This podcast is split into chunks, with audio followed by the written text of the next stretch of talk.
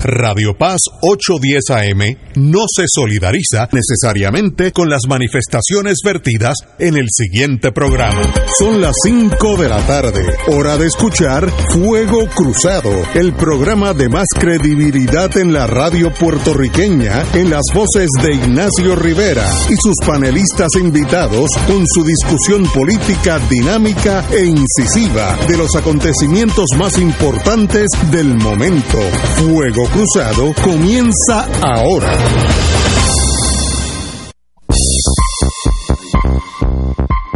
Muy buenas tardes, amigos y amigas de Fuego Cruzado. Hoy hay noticias de más, así que hemos pedido permiso para que esta, este programa continúe en directo hasta las once y media de la, de la noche. si ustedes lo están oyendo, yo no voy a estar allí, así que, pero de todos modos, hoy un día con muchas noticias han pasado muchas cosas. Eh, a las seis tenemos con Severino que tocar Israel-Palestina, que esto está de malas en peor, este, una tragedia humana de primera magnitud pues vamos, esperemos hasta que llegue el, experto en ese mundo. Pero la noticia que salió ahora, hace horas, que es la juez Adria Cruz, encontró causa probable para arresto contra el alcalde de Ponce, el doctor Luis Irizarry Pavón, por dos cargos de violación al artículo 4.2 de ley de ética sobre informes financieros y otros dos del 251 del Código Penal por enriquecimiento. injustificado. Un agente del NIE indicó que una de las personas que entrevistó él, que en, esta en esta fase preliminar puede el, el agente puede testificar lo que le dijo la persona para la vista preliminar tendría que venir, pero eso eso es para después. El, el agente Fonseca indicó eh, el exdirector de Infraestructura, Ambiente y Transporte de Ponce, Oscar Iván Nazario, le indicó, esto bajo juramento, durante una entrevista que el alcalde lo citó para una reunión en la que le dio una libreta de pago de un préstamo de 50 mil cañas obtenido por el doctor Irizarry Pavón y le solicitó que pidiera a los otros directivos de las otras dependencias municipales y personal de confianza que aportaran en el pago del mismo. Eso pues es una cosa que raya en lo incrédulo. Y de paso, sé, yo cuando fui fiscal federal hace mil años, bregué con un caso donde me enteré que hay una ley federal que si el patrono te exige que tú le devuelvas parte de tu salario, de su salario, eso es un delito Así que no sé si eso cualifica para aquí, porque era para pagar un préstamo personal, pero iba a salir del sueldo de los empleados, que es una cosa moralmente increíble para, para este alcalde. También el agente indicó que este señor director de la Directoría de Infraestructura de Ponce, que el mandatario solicitó que se le pidiera al convicto empresario Oscar Santamaría una aportación de 14 mil dólares para saldar la deuda de uno de los comités de la campaña política. Yo no sé si cuando uno se pone más y más viejo, empieza a entender menos y menos el mundo. Y este es un delito que yo no entiendo. Primero que es fácil de probar, porque si siento allí el empleado, este señor, este, eh, ¿cómo se llama? Nazario, eh, que tú dices el alcalde. no, no, eh, Oscar y Si uno sienta, no, al, al, empleado. Yo soy era, era, el director de infraestructura y este señor me dio el libreto, un libreto de para que pagara el préstamo. Yo hice los préstamos. Aquí está la cuestión del banco. Si eso pasa, es un caso bien cuesta arriba, mm. bien cuesta arriba. Y lo de Santa María, pues no me sorprende, un día de esto saldrá que Santa María también estuvo envuelto en el asesinato de Kennedy, porque este señor ha hecho todo, le falta Kennedy, ¿verdad? Eh, pero una cosa que evidencia falta de tacto de este doctor, porque estos delitos sí se cometieron, y me da la impresión que hay algo, demuestra callosidad emocional. ¿Cómo usted le va a pedir a sus empleados que le paguen un préstamo suyo? Eso para mí raya en lo incomprensible. Y este es el caso eh, que ahora tendrá ramificaciones este, políticas. Vamos, vamos a eso ahorita. Ahora tiene que haber una vista preliminar, que creo que es a finales de noviembre, y entonces se iría para juicio. Pero obviamente el daño ya está hecho, ya hubo causa para arresto, ya tuvo que prestar una fianza de 20 mil dólares. Eh, políticamente eso es veneno para un político, pero eh, él dice que no va a renunciar, que es totalmente inocente. Bueno, excelente. Políticamente vamos a examinarlo ahorita. Compañero. Pues mira, Ignacio, la primera impresión que a mí me da es que este señor alcalde confundió el ayuntamiento con su comité de campaña política. Porque, oye, tal vez se le hubiese ocurrido la barbaridad de hacer esta petición a los colaboradores políticos de su comité de campaña le hubiese dicho, mira, yo tuve que hacer este préstamo, ayúdenme a buscar fondos para pagarlo. Eso, ¿verdad? eso es legal. Pues entonces yo creo que confundió el ayuntamiento Con el, comité de campaña. ¿Tú me entiendes? Así que es la primera reacción que tengo. Eh, yo creo que esto pone al Partido Popular Democrático en apuros electorales de vista a las elecciones del 2024 en Ponce. Ellos que no estaban muy bien y con esto pues se acaba de hundir el barco. Sí, esto es como las lluvias que hemos tenido, que yo he sobremojado, de verdad. Así es que es una cosa inconcebible, como tú bien dices, o sea, pensar que una persona educada, preparada, eh, comete una barbaridad como esta, de inmediatamente asume la dirección y las guías de ese pueblo, de ese municipio, de ese ayuntamiento, lo primero que hace es buscar la manera de que los empleados del municipio, a base de colectas y de cuotas y demás, le hagan pagos para él sufragar el préstamo que hizo para su campaña política. Mire, señor, si usted se iba a meter en esto y tenía que hacer un préstamo, eso era una decisión suya. Usted no piense que se lo tenían que pagar porque lo que ocurre es que volvemos al asunto del carrerismo y el inversionismo político. Este se lo pidió a los empleados, pues probablemente no tenía contactos con contratistas. No, le tiró un ganchito a Santa María. ¿Veiste? Porque entonces, ¿qué ocurre? Que es lo que hemos visto en otros casos donde quienes pagan las campañas políticas de los políticos. Pues los inversionistas políticos, los que se agencian los contratos con los alcaldes, que vimos el caso en Cataño, lo hemos visto en, en Trujillo, lo hemos visto en distintos lugares. Así es que es totalmente lamentable una cosa como esta, no para el individuo ni el partido político, es lamentable para el pueblo de Puerto Rico, es lamentable para los empleados del municipio de Ponce, de la alcaldía de Ponce. Yo creo que el país no merece más una sola gota de este tipo de incumbencia, de este tipo de corrupción, de este tipo de descaro. La verdad, que vamos a ver si de verdad el Partido Popular aplica el reglamento, a ver qué va a hacer con este señor que ya tiene causa probable para arresto. Porque ahora entonces pasa a la etapa de causa probable para juicio. Pero ya la tiene con, con una imposición de fianza y probablemente tenga que haber ido o tendrá cita para ir a ser fichado. Sí, tiene que ser. Así es que eh, yo creo que la cosa es difícil, se pone difícil, sigue al rescoldo el asunto que hay pendiente en Mayagüez con el asunto de los fondos millonarios que, sabemos que le ha costado la incumbencia temporalmente al alcalde histórico de Mayagüez por las últimas tres décadas, que es Guillito Rodríguez. Así es que es como decíamos, eh, llueve y no escampa. O sea, en términos de la corrupción en el país, en términos del, del desmadre de las actuaciones y omisiones de los políticos en Puerto Rico, seguimos bajo una vaguada intensa, con ráfagas de ventiscas de huracán, de tormenta tropical, y no cesa. Seguimos igual. Así que veremos a ver si para el 2024 en noviembre sacamos un buen sol que seque todos esos baches, que seque la lluvia y que despeje el panorama en el país. Marilu, ¿tienes algo que decir al respecto? Pues mira, este yo venía pensando precisamente en este asunto de que se determinó causa para arresto con el alcalde y, y, me transporto al momento en que esto, algo similar ocurrió con la querida amiga Mariana Nogales y como yo escuché tanto, popul- tanto populares como PNP haciendo leña del árbol caído eh, y poniendo una pica en Flandes porque le habían determinado causa para, para arresto. Eh, yo no creo que este sea necesariamente el caso del alcalde de Ponce, pero eh, me parece que el Partido Popular pues la tiene difícil en el sentido de que este sería el cuarto alcalde, por así decirlo, porque hubo uno que era ex, que ya, que, que es ex alcalde cuando lo arrestaron, pues ya no era alcalde, pero fue alcalde por el pueblo de Aguas Buenas, que fue a Arroyo Chiqués. Eh, súmale a eso el alcalde de Trujillo Alto, súmale a eso el alcalde de Guayama, súmale a eso el alcalde de Mayagüez.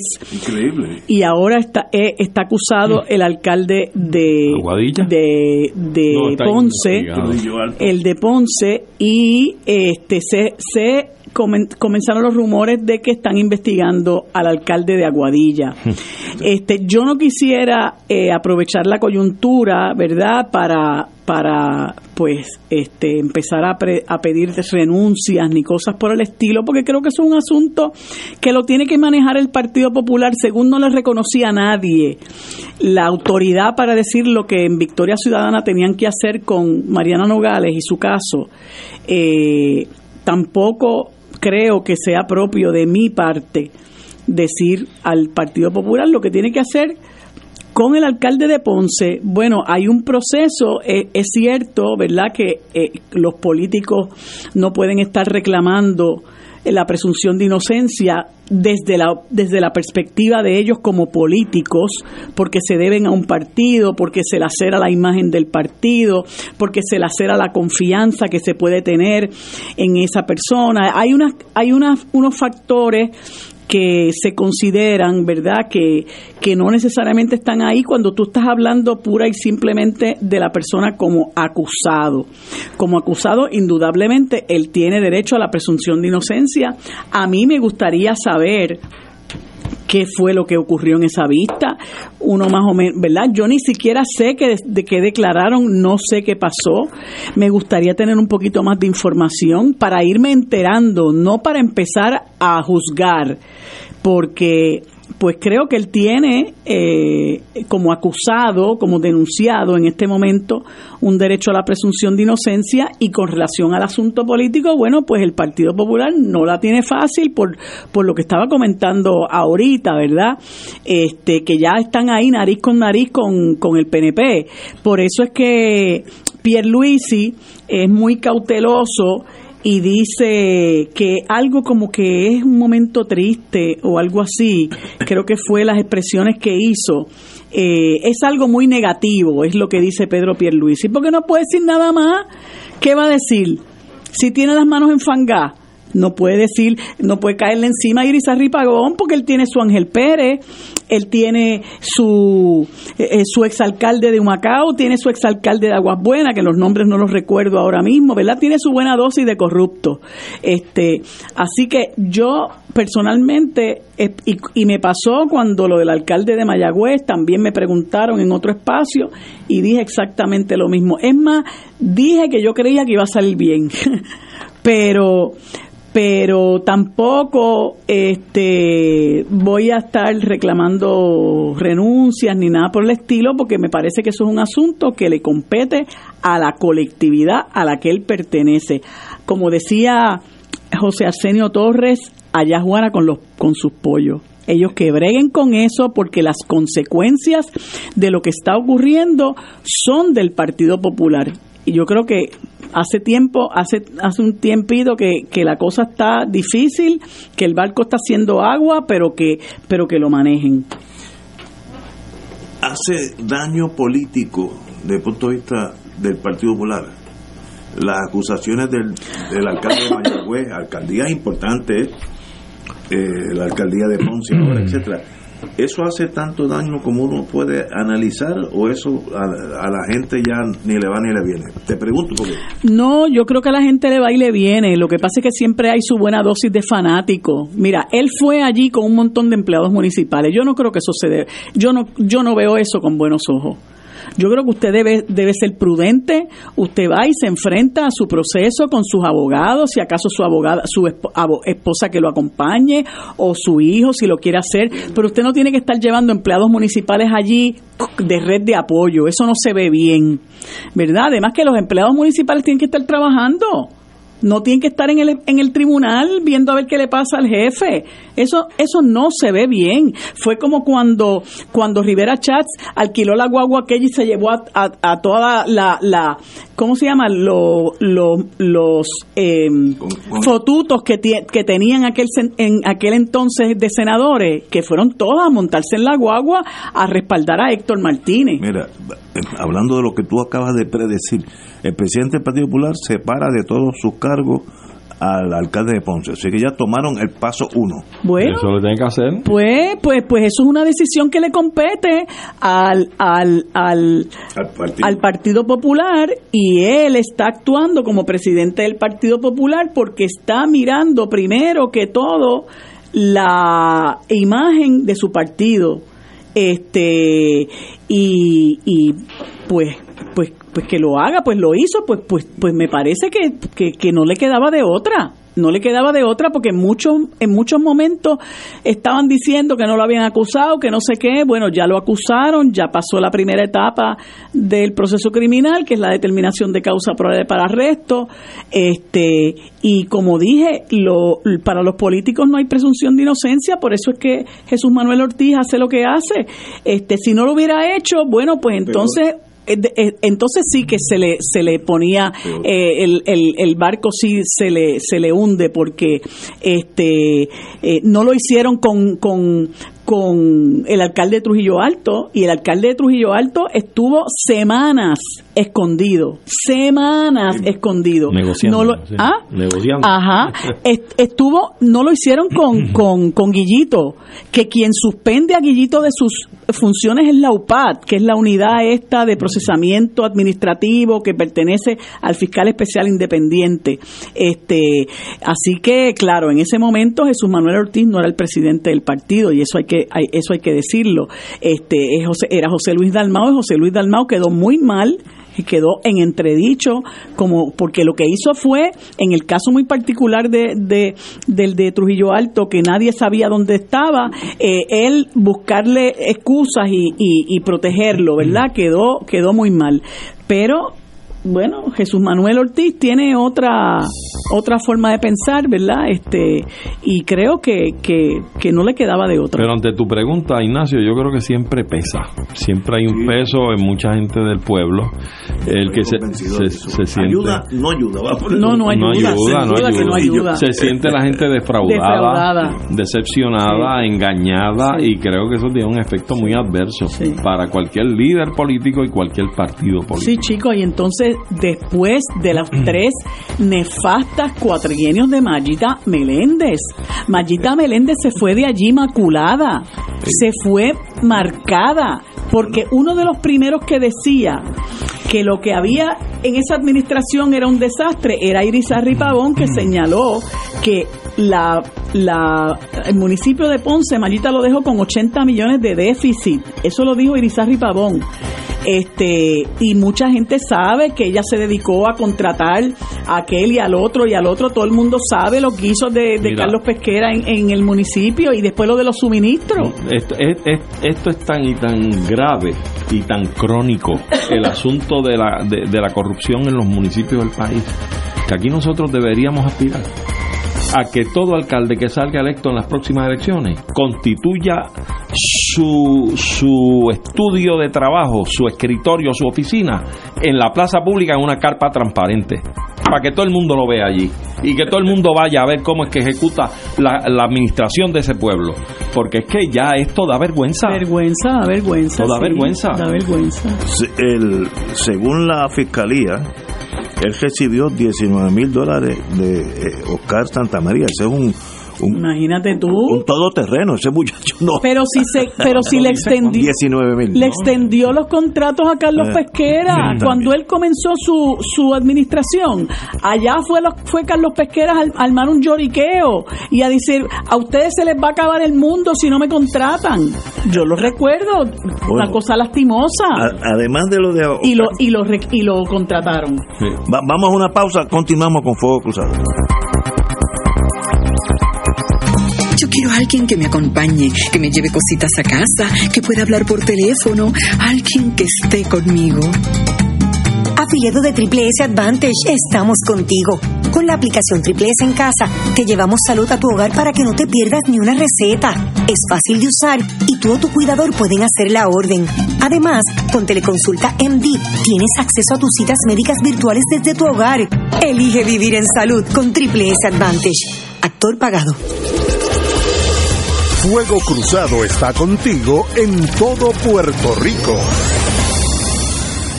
Restaurante Mar del Caribe te ofrece un ambiente acogedor, elegante y la mejor comida internacional. Exquisitos cortes de carnes, oso, buco, cabrito, chuletón de ternera, gran variedad de mariscos y pescados, langosta, rodaballo y bacalao. Amplio salón de actividades para reuniones familiares o corporativas. Restaurante Mar del Caribe, calle Loíza 2444, Punta Las Marías, 787-545-5025. Restaurante Mar del Caribe, tu mejor opción para comer bien.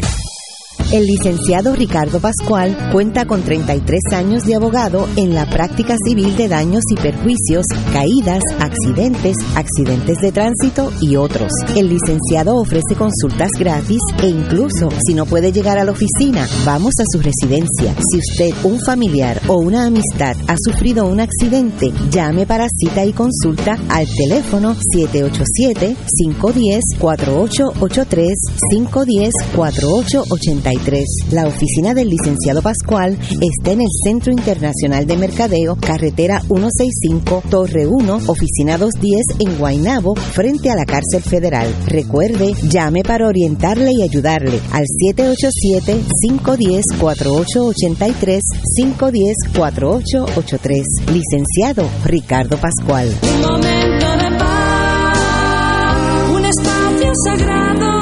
La mañana del domingo se convierte en una experiencia edificante para compartir con Dania Ponte momentos de paz dominical, testimonios, reflexiones, pensamientos, oraciones, anécdotas y música para fortalecer tu espíritu y enfrentar la vida positivamente. Recibe bendición en el día del Señor y comienza tu semana con momentos de paz dominical junto a Dania Ponte los domingos de 7 y 30 a 8 de la mañana por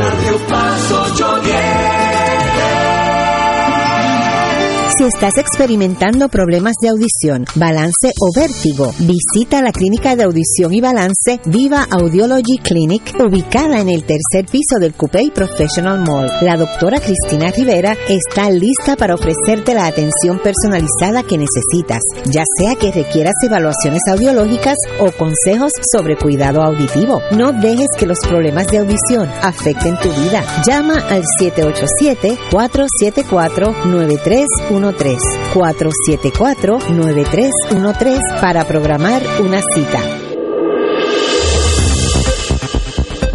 Y ahora continúa Fuego Cruzado.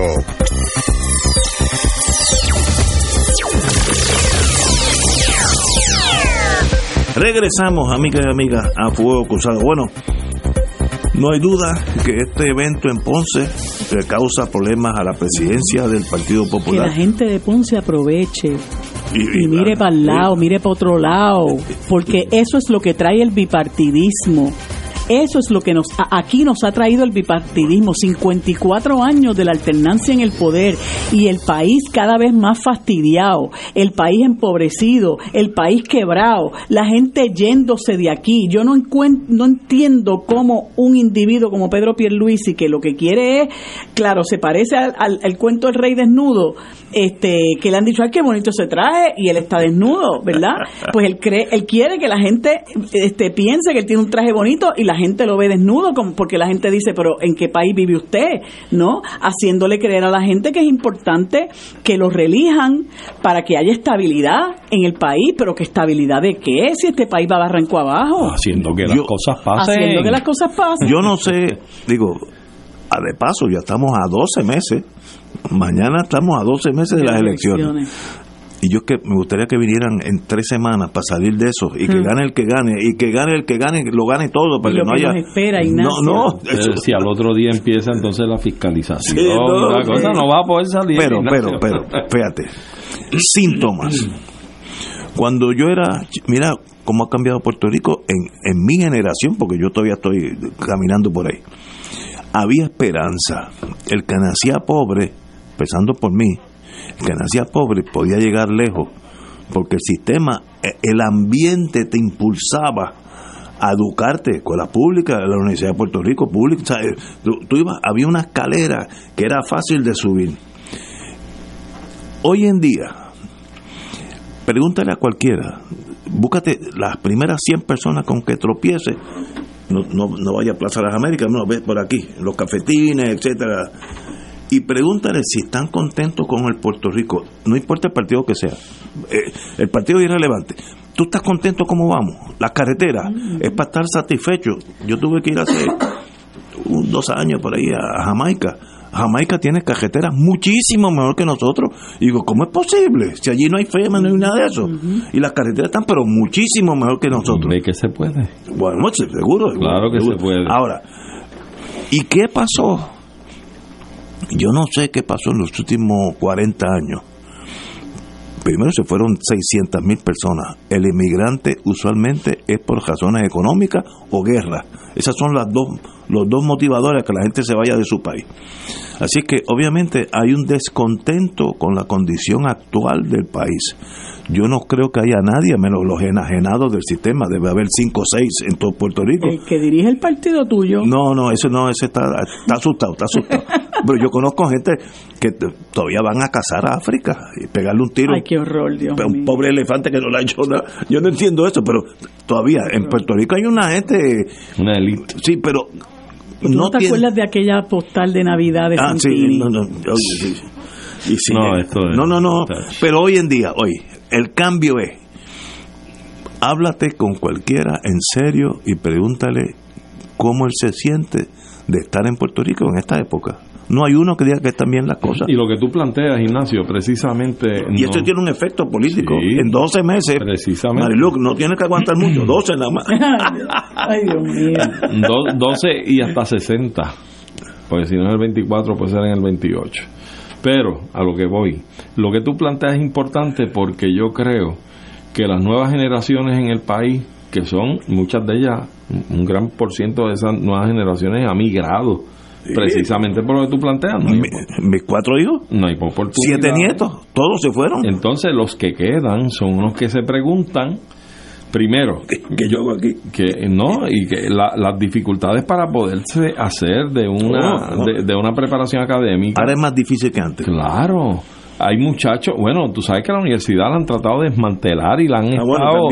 eh, eh, mira, eh, la Universidad de Puerto Rico se parece a la Franja de Gaza con los ataques israelíes de parte del gobierno de lo que es el desdén, el hacer y el dejar de hacer las cosas importantes para mantener nuestro primer centro docente de una forma eh, realmente competitiva y de una manera totalmente saludable para poder brindar esa, esa educación de excelencia que se necesita.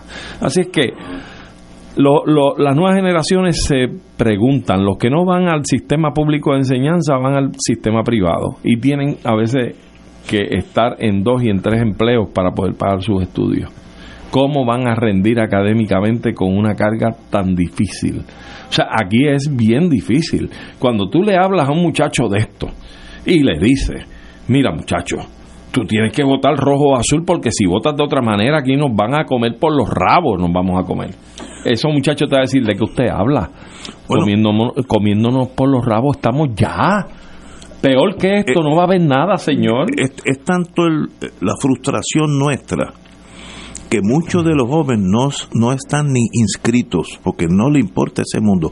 Es una reacción defensiva. Como me duele tanto, ni quiero saber de No quiero saber de que es un error. Pero cuando tú los tiene que mueves, inscribirse, inscribirse y votar. y cuando tú los mueves, van y se inscriben en los últimos momentos y van en bloque a inscribirse, como más- pasó las, en las elecciones No, pasadas. ahora es más fácil porque se puede Claro. hacer electrónicamente. Claro. Que ya era. Y, y yo creo que esos son, son las generaciones Hay que inscribirse que van a que ver, votar. que están viendo esto de una manera y forma diferente. No han vivido la, el progreso, entre, entre comillas, que se produjo bajo los sistemas o los programas de manos a la obra, cuando a los Estados Unidos le interesaba tener una vitrina de desarrollo económico en Puerto Rico frente a lo que eran los avances de la revolución cubana y de demás revoluciones en, en- en América Latina. Así es que ya eso pasó y estas generaciones eso no lo vivieron. Esa supuesta abundancia y, y las facilidades o las opciones para poder desarrollarte y, y- tú formarte, eso ellos no lo vivieron. Ellos viven las necesidades hoy, viven las vicisitudes, viven la opción de tener que irse fuera de Puerto Rico. Así que a esos tú no los vas a venir a amedrentar con que si votas diferente, porque te van a decir, es que se ha votado por estos que están aquí, que llevan todo el tiempo aquí, y mira cómo estamos. El problema son los que están. Así es que definitivamente Puerto Rico tiene que moverse precisamente hacia otro tipo de administración pública en el país. Aquí tenemos que darle la oportunidad a gente que han tenido históricamente un desempeño sin manchas y sin tachas, porque han estado, han estado en el asunto político, han estado muchas décadas en el asunto político y eso quiere decir que han estado en la legislatura, quiere decir que han estado participando de todo el evento electoral, incluyendo las asignaciones de fondos, etcétera, etcétera, y nunca se les ha señalado por haberse llevado un lápiz o un vellón para su casa. Eso es una de las cosas, ¿Eh? fíjate. Y esos son a los que hay que darle la oportunidad para que administren con decencia y vergüenza este país para todos, no importa de qué ideología o preferencia ideológica usted tenga. Eso es una de las cosas que yo insisto en que hay que destacar. Eh, que dicen, no, que cuando se trepen que van a robar. Pero tú has tenido en la legislatura personas ahora desafectas al bipartidismo.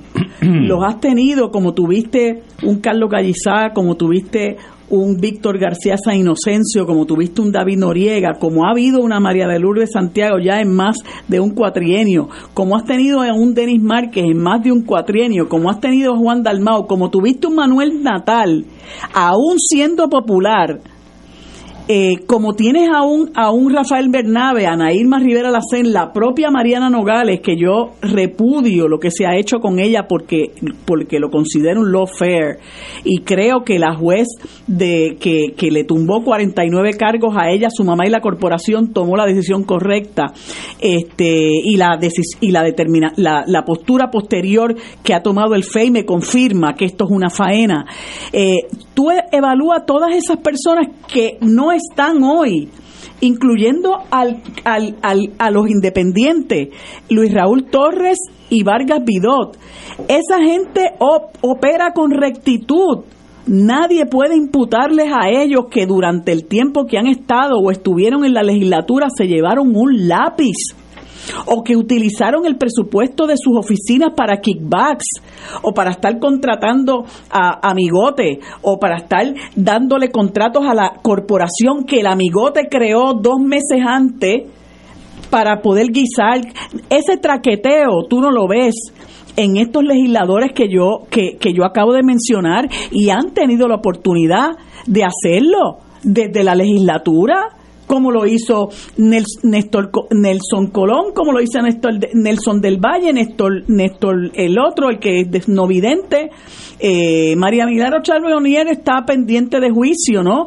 Pero así por el estilo hay unos cuantos y los que no han cogido también que están en remojo este y, y, y, y yo le digo a la gente es que en este país lo que hace falta en este ya estamos hablando de adecentar la administración pública. Ya no se trata de que tú tengas que traer a ningún intelectual ni ningún erudito ni ningún perito a la legislatura. Es de que hay que traer gente decente que esté dispuesta a trabajar incondicionalmente por elevar la calidad de vida de la gente en este país, que, que, que repudie la corrupción y esté dispuesta a denunciarla, que sea ejemplo para, para, para, el, para el pueblo, que se le enfrente con valentía y determinación a la Junta de Control Fiscal, que busque la manera de que el dinero del presupuesto de, de Puerto Rico vaya a donde tiene que llegar precisamente para eh, eh, eh, resolver los problemas acuciantes que tiene nuestra sociedad. Eso nosotros no lo tenemos en la mayoría de los legisladores. Usted puede decir que en el PNP habrá uno, y cuidado, y en, y en el Partido Popular pudiera que haya algo que hay que buscarlo, mira con una lupa.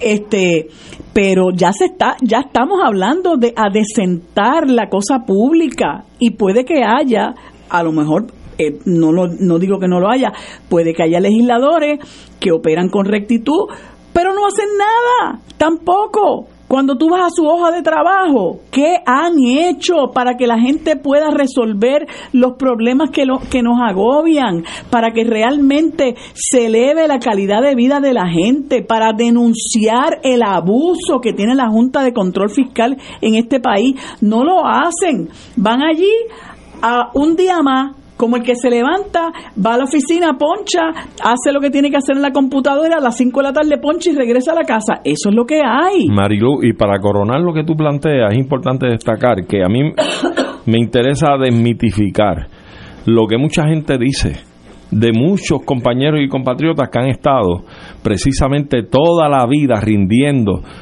un servicio, ya sea en la legislatura, desde el aspecto político, con su ideal. ¿ah? Dicen, ah, es que viven del fondo electoral. Ah. Miren, no señores, no señores. A base de ese fondo electoral probablemente subsistirán, porque son tan inteligentes y brillantes que si estuvieran en la libre, ejerciendo sus profesiones y sus oficios en el mercado libre, serían No multimillonarios tendrían necesidad de y han sacrificado precisamente Sí. su hacienda y su vida para servirle al país desde la trinchera que han elegido servir. Vamos, vamos a una pausa, continuamos, tengo varias preguntas para ustedes. Vamos a una pausa.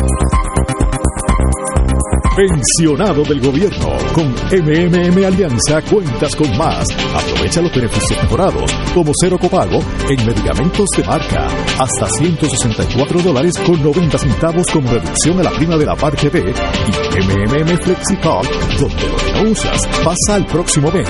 El plan de tu vida lo decides tú. Camina junto al que siempre lo ha cuidado. MMM. MMM Healthcare LLC es un plan HMO-POS con contrato Medicare. La afiliación en MMM depende de la renovación del contrato. Beneficios varían por cubierta en dos pagados. Fuego Cruzado está contigo en todo Puerto Rico. Algunos los llaman soñadores, que tienen la cabeza en las nubes. Nosotros les decimos emprendedores, visionarios, genios que cambian el mundo. En Caguas ofrecemos programas de ayuda empresarial con beneficios contributivos municipales, financiamiento y capacitación en negocios para que tu idea se haga realidad.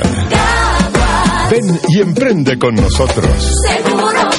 Conoce más en visitacaguas.com slash seguro que sí. Fanático del deporte, la mejor información y el mejor análisis lo escuchas los sábados a las 2 de la tarde por Impacto Deportivo con Javier Sabat y el más completo elenco en deportes por Radio Paz 810 AM y en las redes sociales Facebook, Impacto Deportivo, Radio PR, Twitter e Instagram, Impacto underscore Deport.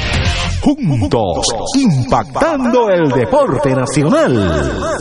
La hora del laico invita a todos los radioescuchas los jueves de 7 y 30 a 8 y 30 de la noche a conocer y fortalecer su vida espiritual y moral, madurando las capacidades requeridas para responder a Cristo en el llamado respecto a los deberes sociales y la misión de la Iglesia en el tiempo actual por Radio Paz 810 AM y Radio Paz 810.com, la hora del laico. Por aquí Radio Paz 810.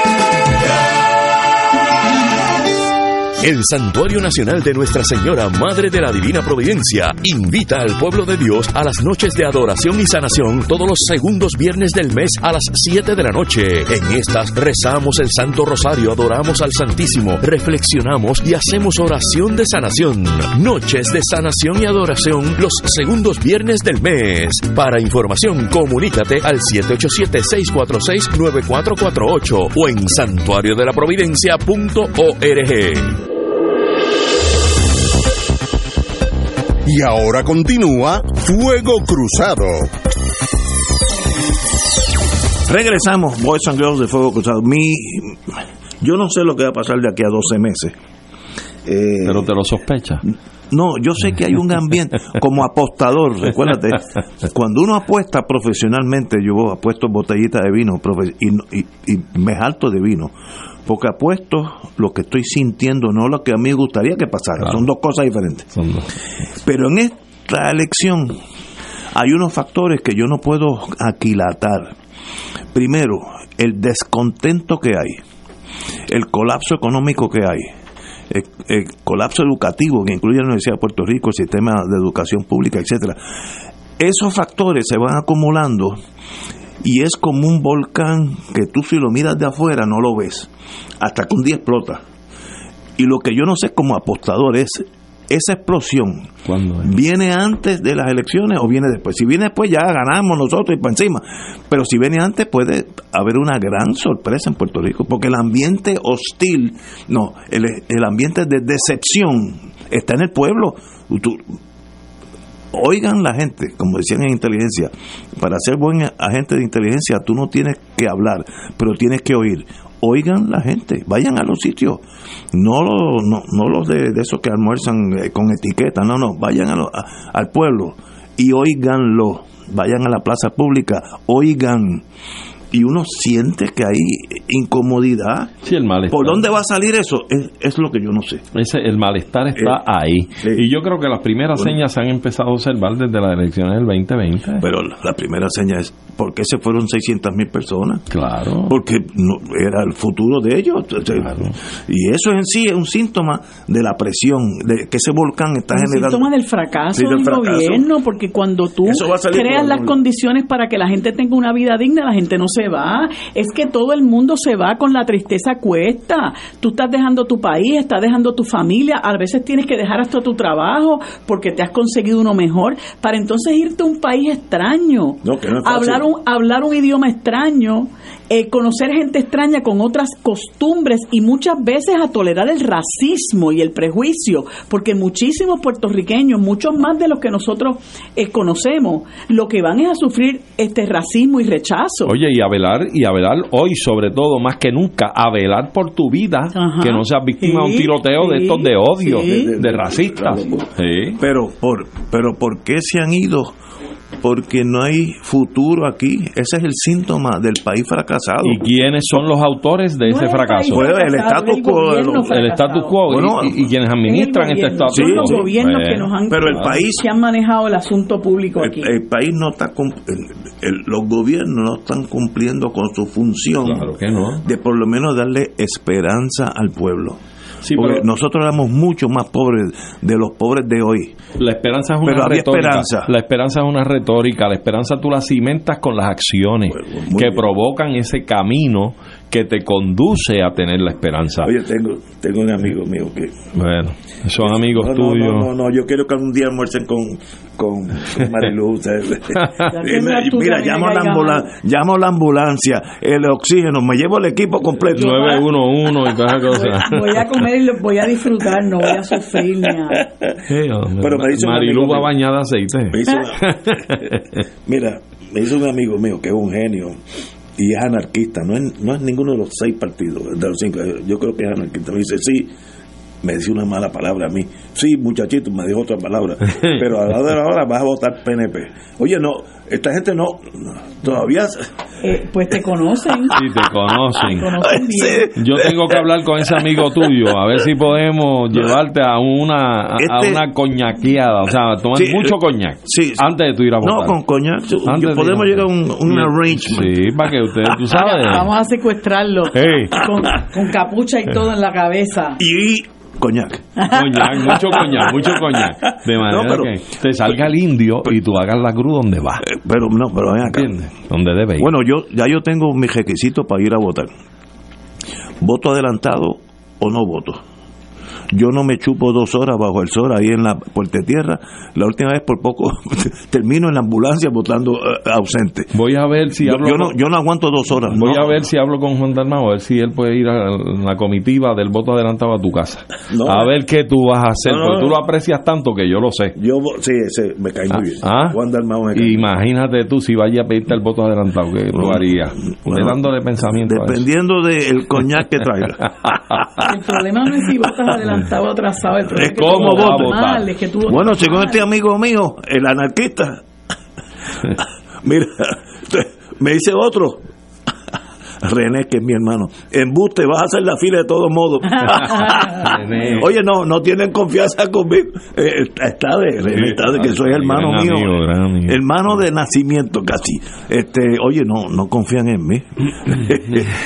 Pero ahí estamos, señores. ¿Continuamos o vamos a una pausa? ¿Continuamos? No, vamos a una pausa. Hermano, Yo quiero a alguien que me acompañe, que me lleve cositas a casa, que pueda hablar por teléfono, alguien que esté conmigo. Afiliado de Triple S Advantage, estamos contigo. Con la aplicación Triple S en casa, te llevamos salud a tu hogar para que no te pierdas ni una receta. Es fácil de usar y tú o tu cuidador pueden hacer la orden. Además, con Teleconsulta MD, tienes acceso a tus citas médicas virtuales desde tu hogar. Elige vivir en salud con Triple S Advantage. Actor pagado. Fuego Cruzado está contigo en todo Puerto Rico.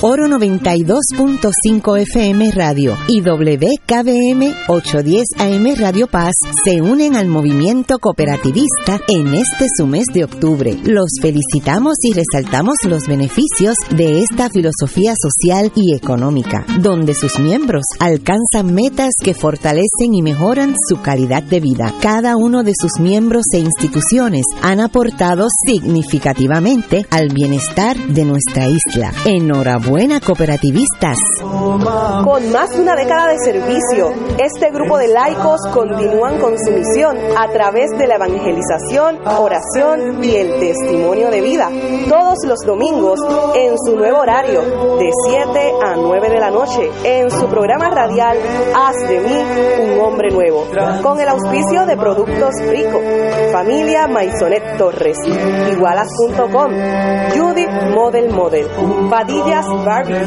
Universidad Profesional Dr. Carlos J. Borrero Ríos, llegando ustedes a través de Radio Paz 810 AM, la emisora de la Arquidiócesis de San Juan, Puerto Rico, donde ser mejor es posible. La familia, crisis y soluciones con la doctora María Teresa Miranda, psiquiatra de niños y adolescentes, comparte sus conocimientos y plantea recomendaciones realistas para una mejor sociedad. No te pierdas los jueves a las 10 y 30 de la mañana, la familia, crisis y soluciones dentro del programa Buenos Días Familia por Radio Paz 810 AM, donde ser mejor es posible. 2.6 millones de autos en Puerto Rico. Algunos de ellos con desperfectos. Autocontrol. Tu carro. Tu mundo. Tu mundo. Tu mundo. Ahora, de 12 del mediodía a 3 de la tarde. Por Radio Paz 810 AM y Radio Paz 810.com. Y ahora continúa Fuego Cruzado. Voy. Regresamos, amigos, amigas. Antes de, ya estamos en la, en la hora de Severino, casi, pero ya estábamos tocando los temas de rigor. Eh, ya sí, ya estamos, ya estamos. eh, bueno, pero lo importante es, el Tribunal de Apelaciones de Puerto Rico confirmó la destitución de Elizabeth Torres como delegada de la estadidad. Eh, Como todos sabemos, la, la habían expulsado de como delegada bajo la tesis que no había rendido los informes, etcétera, etcétera. Eh, y ella dijo que no había que hacerlo. Bueno, perdió en el distrito y ahora apelaciones dice que también eh, escribieron una, una sentencia muy, yo la leí ahorita, eh, muy bien escrita, muy pausada. Y yo creo que pues, si, si a mí me requieren coger unos cursos de abogacía, eh, si no, dejo de ser abogado. Pues si no los cojo, pues dejo de ser abogado. La vida es así. Si la ley, la ley mal escrita, una ley innecesaria, todo eso, pero si requiere que anual, anualmente tú hagas un, o semestralmente hagas un reporte de tus actividades, es un requisito de empleo. Si no lo haces, pues te vas para tu casa. Así que es un caso flojito. Esta muchacha, pues, me imagino que ahora emigrará a Dignidad. Sí, va para allá, creo. Sí, sí, no, sí, sí. como candidata a de sí.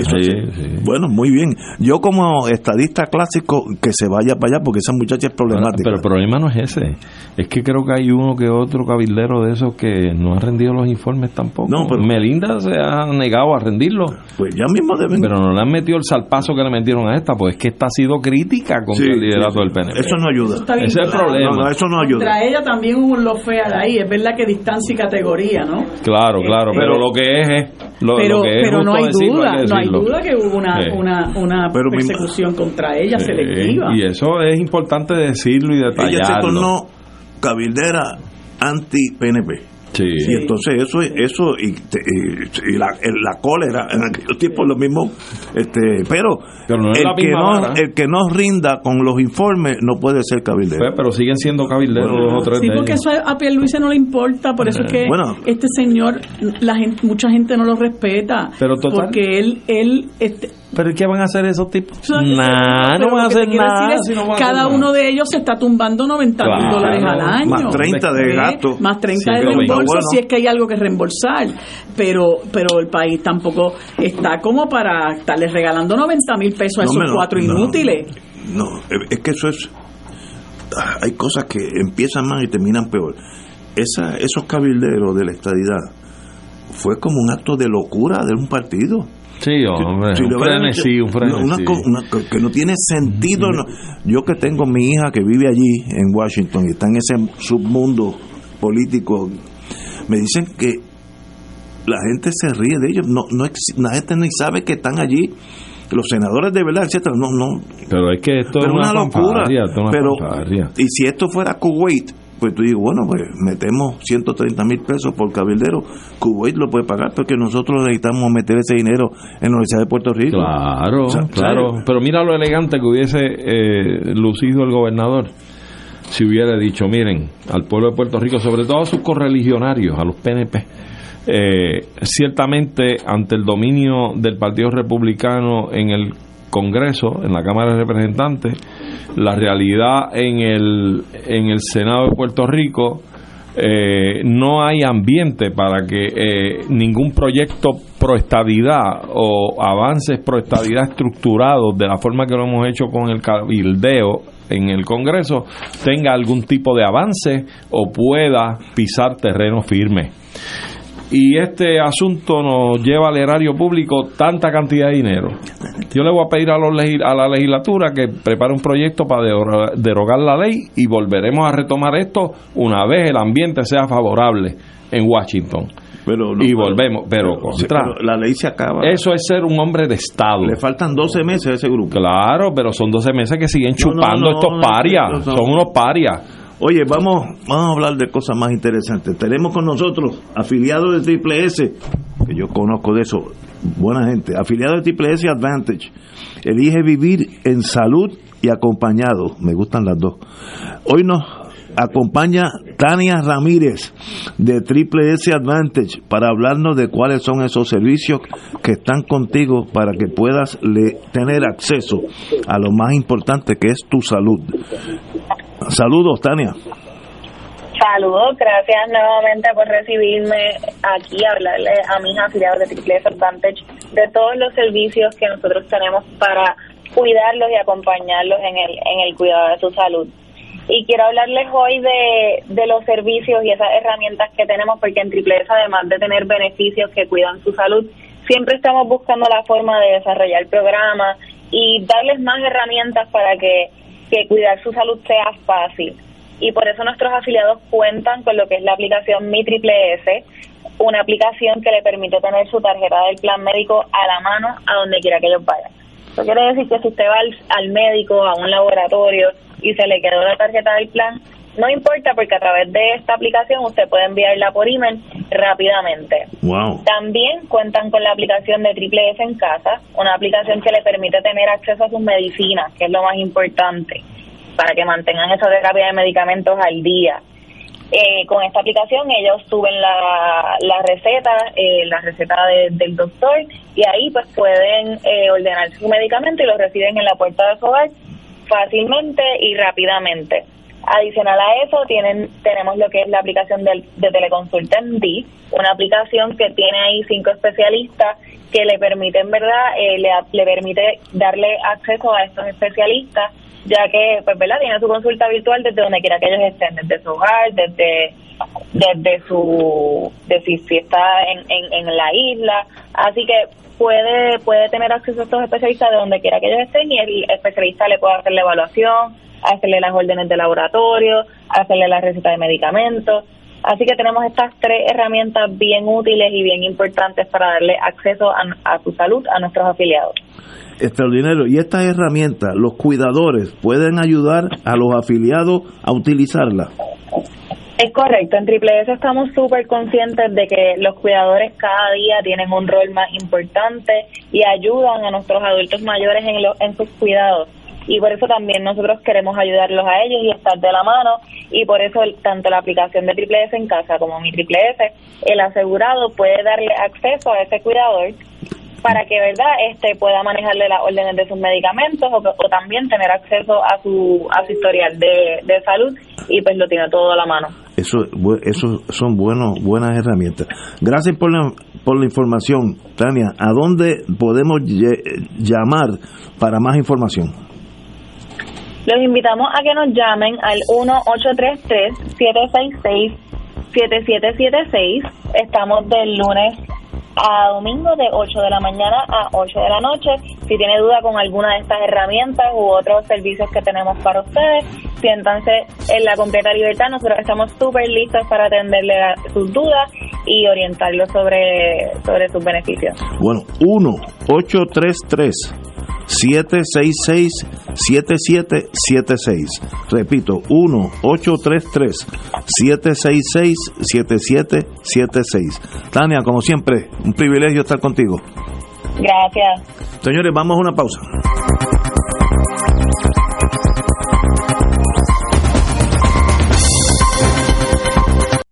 Pensionado del gobierno. Con MMM Alianza cuentas con más. Aprovecha los beneficios mejorados, como cero copago en medicamentos de marca. Hasta 164 dólares con 90 centavos como reducción a la prima de la parte B. Y MMM FlexiCard, donde lo que no usas pasa al próximo mes. El plan de tu vida lo decides tú. Camina junto al que siempre lo ha cuidado. MMM. MMM Healthcare LLC es un plan HMO-POS con contrato Medicare. La afiliación en MMM depende de la renovación del contrato. Beneficios varían por cubierta, endoso pagado. Fuego Cruzado está contigo en todo Puerto Rico. Regresa Caribe Gitano, el grupo que revolucionó la industria musical mezclando la rumba flamenca con ritmos caribeños. Regresa en su versión original. Ana Marta, Carlos Esteban, Ruco y Eduardo se unen para presentar Caribe Gitano, el encuentro inevitable. El sábado 4 de noviembre en Monero Café Teatro y Bar. Boletos en tiquetera. Te invita Don Q y Sazón Octubre es el mes de concienciación sobre síndrome Down en Puerto Rico, un trastorno genético provocado por la presencia de un cromosoma extra, también conocido como trisomía 21. Comprender la condición, mostrar empatía y promover la intervención temprana ayuda a mejorar la calidad de vida de quienes la padecen. Visita síndromedownpr.org o comunícate al 787-283-8210. Anuncio de servicio público de la Fundación Puertorriqueña Síndrome Down, Asociación de Radiodifusores de Puerto Rico y esta emisora. Radio Paz 810. Tienes una gran fortuna, gente que te quiere, un padre que guía tus pasos y una estación donde ser mejor es posible. Radio Paz 810 WKBM San Juan.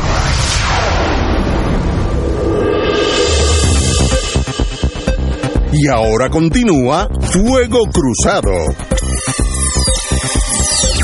Amigos y amigas, regresamos a Fuego Cruzado. Bueno, vamos a hablar de cosas ya más serias en el plano mundial. Eh, ¿Qué es la medida luna del eje de la resistencia? Media luna, media la luna. media luna, perdón, del eje de la resistencia que ha quedado confrontado con Irán, Conformado. conformado con Irán a la cabeza para participar en la guerra palestino-israelita. Espero que no se dé porque eso va va a haber nuevos cementerios si eso sucede. Eh, Dime qué está pasando por allá. Sí, bueno, lo, lo, lo preocupante de este conflicto en este momento es el potencial que tiene de convertirse en un conflicto eh, de escala regional, por decir por lo menos este, regional, y no decir otros elementos que puedan llevarlo a otro, a otro nivel. Eh, tienen los ingredientes, tienen los ingredientes, tiene el- las circunstancias en este momento en el cual si no se logra alguna vía eh, plausible de pacificación, eh, creo que tiene las posibilidades de escalar. Ya hace algún tiempo, eh, Irán, eh, preveyendo este momento, porque toda esta gente, todo esto se, se hace en escenarios de, de preparación, eh, y, y anunció finalmente, con todos los ajustes que corresponden, la creación de lo que ellos llamaron la media luna del eje de la resistencia. Eh, la media luna pues es algo pues, pues, pues metafórico. Ustedes saben que existe aquel concepto de la media luna de la fértil creciente de Babilonia. Pues realmente este es el mismo terre- terreno eh, babilónico. Aquí estamos en el Tigre y el Éufrates. El, el- el centro de esta media luna sería Irak. Entonces es una alianza de pueblos fundamentalmente chiíes eh, que forman un corredor. El corredor comienza realmente con el Líbano, eh, ¿verdad? Que ha sido un actor histórico, beligerante en contra de, de Israel, pero al lado de, de- del Líbano está también Siria. Y Siria es otro de los países que históricamente han conformado la- las coaliciones militares de las primeras guerras eh, árabes eh, en contra de Israel, porque inicialmente esta- estas guerras eran eh, eh, árabes contra Israel, no eran palestinos. Los palestinos jugaban un rol intermedio, ¿no? Este, un rol que no era preponderante y eso es otra historia. Pero eh, luego viene eh, eh, con fronteras, con frontera con Siria, el próximo país que es eh, Irak. Irak tiene la particularidad de que es el segundo país con la población chií más grande del mundo. Irak tiene entre un 50 y un 60% de su población eh, de confesión chiita. ¿verdad? Precedido por cuál? Eh, En eh, número de pobres. Irán. Irán. Irán. Y luego pues está Irán, que es un país grande, que es el único país de amplia mayoría, fundamentalmente chií, en el mundo, el, el único. Eh, Irán debe tener 85-90% de, de su población son de confesión chií. Para los que no saben, ¿no? El, el Islam se divide en dos grandes ramas que tienen que ver con la interpretación histórica de la práctica. Eh, está este, los, los suníes, los sunitas, que le llaman algunos, y están los chiíes, y los chiíes son la minoría, realmente son la minoría, eh, y de eso pues, se puede hablar más extensamente en otro momento, pero por este momento basta eh, decir que esta, esta media luna del eje de la resistencia son fundamentalmente chiíes. ¿Por qué son chiíes? Porque eh, Irán, desde que uno de sus, de sus objetivos eh, geoestratégicos o digamos geopolíticos, desde que se eh, consolidó la revolución islámica, ¿verdad? en el año 1979, eh, ha sido proteger eh, a las poblaciones chiíes que son minorías en gran parte del mundo y que han sido maltratadas y que han sido ninguneadas, perseguidas, asesinadas, ¿verdad? Entonces, eh, pues eh, Irán se ha convertido en el protector de esa, de esa, eh, de toda esa, esa minoría y entonces pues le ha dado, eh, le ha dado realmente una, una proyección política muy importante a Irán dentro de todo ese espectro que Irán ha, ha- ganado entonces en, en eh, no solamente protegerlos en términos políticos sino también protegerlos en términos militares. Eh, y entonces eh, eh, ustedes recordarán la guerra que hubo entre Irán e Irak en aquel momento Saddam Hussein que fue fue promovida por Occidente que fue durísima, la guerra durísima, pero este, realmente los que hicieron perder a Saddam Hussein allí fueron los chiitas iraquíes, que asumieron una postura a favor de Irán porque tienen, tienen esa afinidad iraní. Así que Todos estos países que he mencionado, repito, desde el Líbano, Siria, Irak, Irán, conforman eh, todo un bloque territorial, se comunican por frontera, tienen amplias fronteras eh, y nos queda para conformar la media luna, si uno ve en el mapa la media luna, más abajo, más abajo está la forma de, de la media luna, entonces está Yemen. Eh, y en Yemen están los hutíes, que ustedes saben que hasta hace poco estaban en guerra abierta contra Arabia Saudita, una guerra simétrica, pero que consiguieron darle serios golpes, muy serios golpes a Arabia Saudita. En varias ocasiones lograron penetrar drones y, misiles y afectar la infraestructura petrolera este, de Arabia Saudita. Eh, eh, en estos momentos, pues se sabe que, porque eso se solucionó porque hubo la, la paz entre Arabia Saudita e Irán, que, que con la mediación de China. Pero eh, todos estos eh, grupos, en el Líbano está realmente el grupo es, es Hezbollah. Hezbollah es un grupo chiita pro-iraní, claramente pro-iraní, que está para proteger en sus eh, estatutos fu- fundacionales, eh, eh, eh, Hezbollah, su esencia es proteger de, de Israel al Líbano, que, ¿verdad? y se creó básicamente en una de las incursiones del ejército israelí eh, sobre, sobre, sobre el Líbano y consiguieron eh, desde primero la debilidad, luego por el fortalecimiento en el año 2000 y después en el 2005 expulsar al ejército eh, eh, israelí de- del Líbano. Consiguieron unas victorias que, de las cuales no se habla mucho, pero fueron unas victorias importantes. Eh, así que ya ellos se han enfrentado en el pasado, desde el 2005 para acá, 2006. Eh, eh, la verdad es que eh, se sabe que Hezbollah no ha hecho otra cosa que fortalecerse. Es el, es el del, del, del área inmediatamente alrededor de, de Israel, es posiblemente el sector eh, más temido, porque tiene un ejército que se dice que puede rondar entre 100.000, 120.000 combatientes y con una dotación militar eh, muy, muy superior a la de Hamas, con misiles y con otros armamentos eh, sofisticados que son que han sido eh, verdad este, primero comprados a ciertos otros países pero la mayoría de ellos eh, eh, vienen por vía iraní vienen por vía iraní que es el que eh, financia y que los arma. Tienen un adiestramiento militar de primer orden porque ellos no son adiestrados directamente por el ejército iraní. Ellos son adiestrados por la guardia revolucionaria de Irán, que, es un, élite. cuer- que es un cuerpo Una aparte élite, élite. Esos son los que son responsables de, de, de- de la seguridad y de Hezbollah y de su, de su formación. Así que Hezbollah son cuerpos élite, son en distintas fases, pero son cuerpos élite.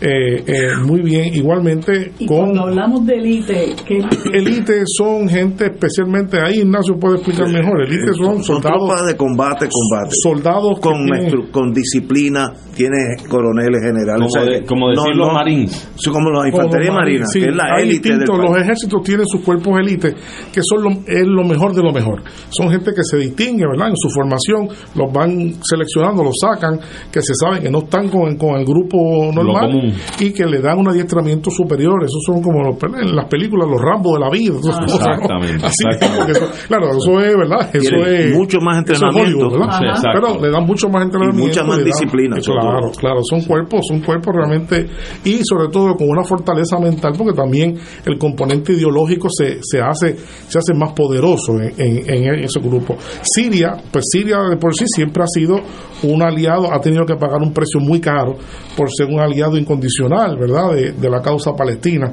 Pero dentro de Siria no es tan sencillo no porque se sabe que en grupo en Siria para que tengamos una idea hay grupos eh, eh, fundamentalistas. Este, islámicos, que creen que su postura es que Palestina le pertenece a Siria, ¿verdad? Así que todo no es tan sencillo. Así que, ¿verdad? Ya veo el No próximo no es, es que Siria le pertenece, le pertenece a, a no todo el mundo, pero también, obviamente ahí domina una, una, una minoría dentro del chiismo domina una minoría eh, que se llaman los alawitas, que es eh, el grupo a la cual pertenece la familia de Bashar el-Assad, ¿verdad? el que ha sido de, de su papá son alawitas. Eso los alawitas son dentro del chiismo, son una minoría, eh, ¿verdad? Este, eh, pero que son también muy afines, han sido muy afines con, con la revolución islámica, ¿no? Aunque es un gobierno laico, aunque es un gobierno laico. En el caso iraquí, en el caso iraquí, pues el, eh, hay distintas organizaciones chiitas eh, que como suele ser en estos casos que apoyan apoyan a Palestina tienen un brazo político eh, es la usanza tienen un brazo político y tienen un brazo armado. Así que participan en los parlamentos pero a la misma vez tienen su ejército tienen su milicia la más grande de todas ellas es la, que se llama organización Badar en estos momentos que, que, que Badar. Badar Badar B, B, B A D R. Badar eh, es la organización más grande ahora, más importante, obviamente totalmente cercana a, Irán.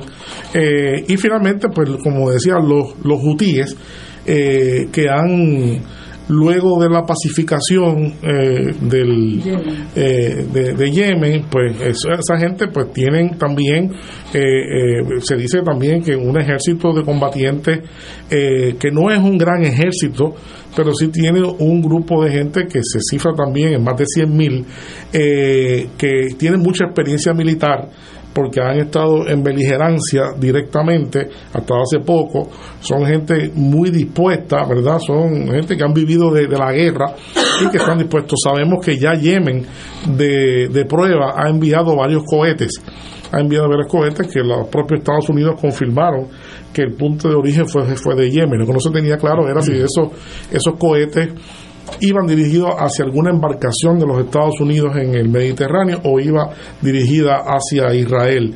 Ellos dicen que fue hacia Israel, ¿verdad? Ellos, ese es el comunicado de ellos, pero uno, uno realmente no puede establecer eso claramente desde, acá. Así que este, en, realidad los sirios también tienen eh, un ejército que no es el ejército eh, más grande, ¿verdad? No es un ejército eh, tan grande, pero un ejército importante que tiene también la peculiaridad de que ha estado en guerra los últimos 15 años.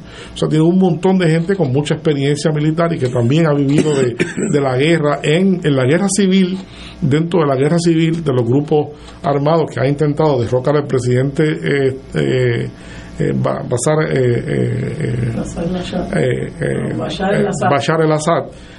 o que también han estado combatiendo para expulsar al, al ISIS ¿verdad? al Estado Islámico que intentó en un momento dado eh, consolidarse y quedarse con, con, Siria. ¿no?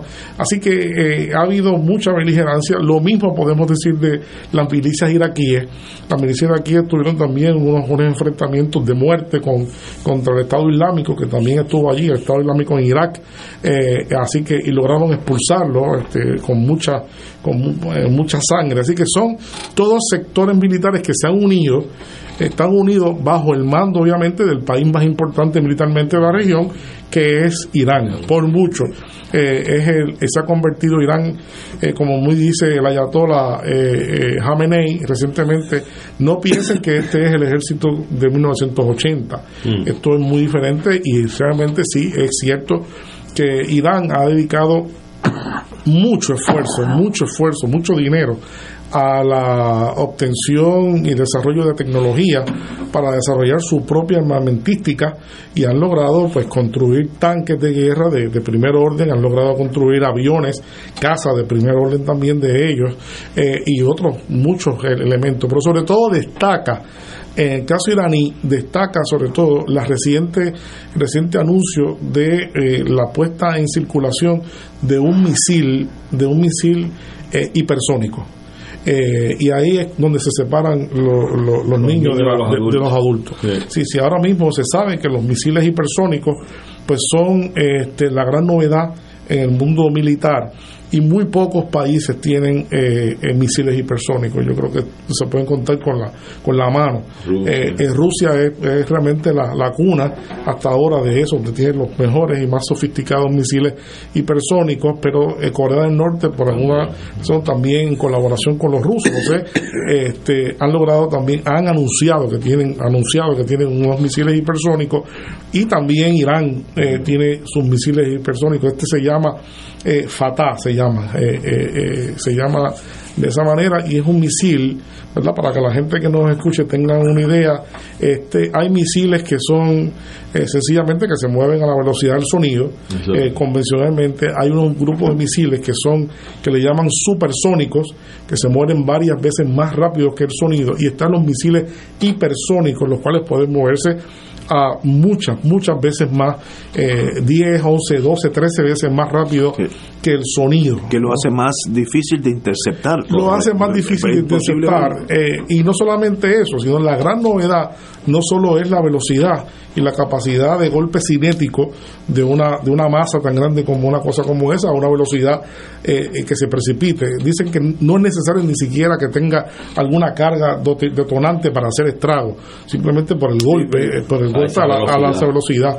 Pero también tiene carga, también tiene carga, ¿no?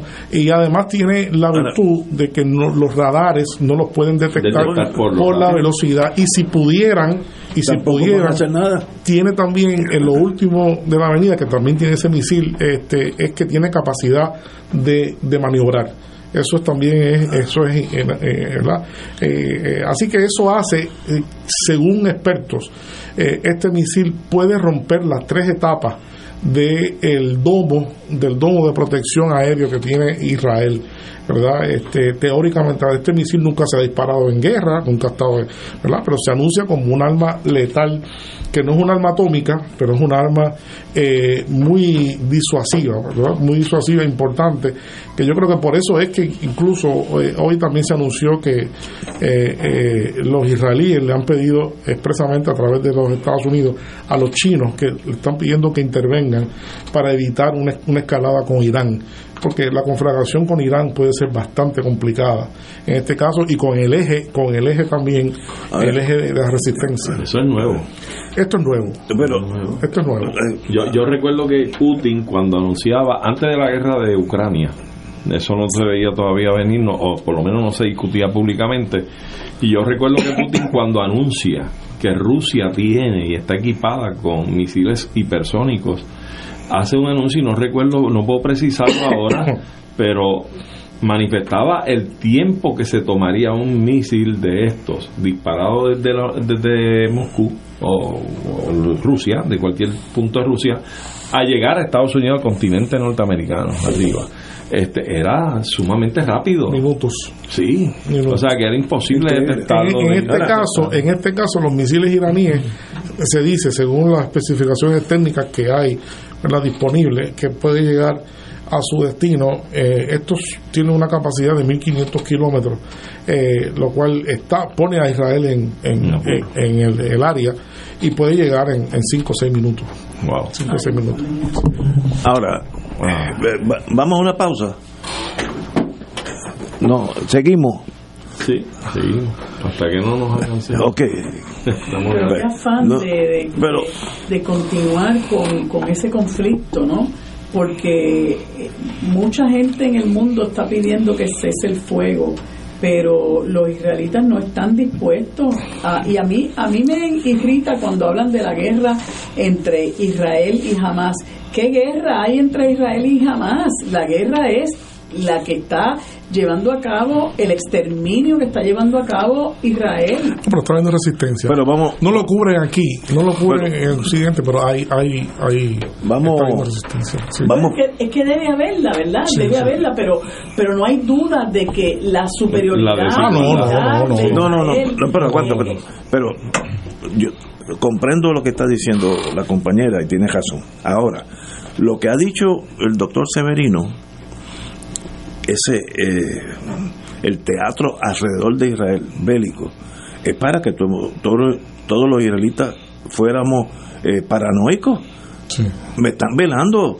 Por cada israelita debe haber cuatro mil enemigos. No, no, este, no. Estoy pensando, si tú estuvieras en Israel, ¿cómo tú te sientes sabiendo que alrededor tuyo hay países enemigos Pero, pero, por, pe- pe- pe- por- por miles de años? pero entonces eso demuestra la insensatez del liderato israelí.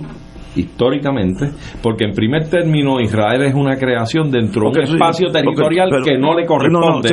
primero, pero primero. sin ir a la historia. Bueno, pero, hoy, pero, hoy, pero, pero es que tenemos, es que, es que la historia es Pero, pero, pero, parte del contribuyente. Déjame mayor. decirte, esto no está, No. es peor todavía. No, no, pero. Y entonces, Eh, pues- hoy, hoy, con toda la historia que estoy dispuesto a estipularla, no, estoy dispuesto a estipularla. Hay 6.8 eh, judíos en Israel, hoy, matemáticamente.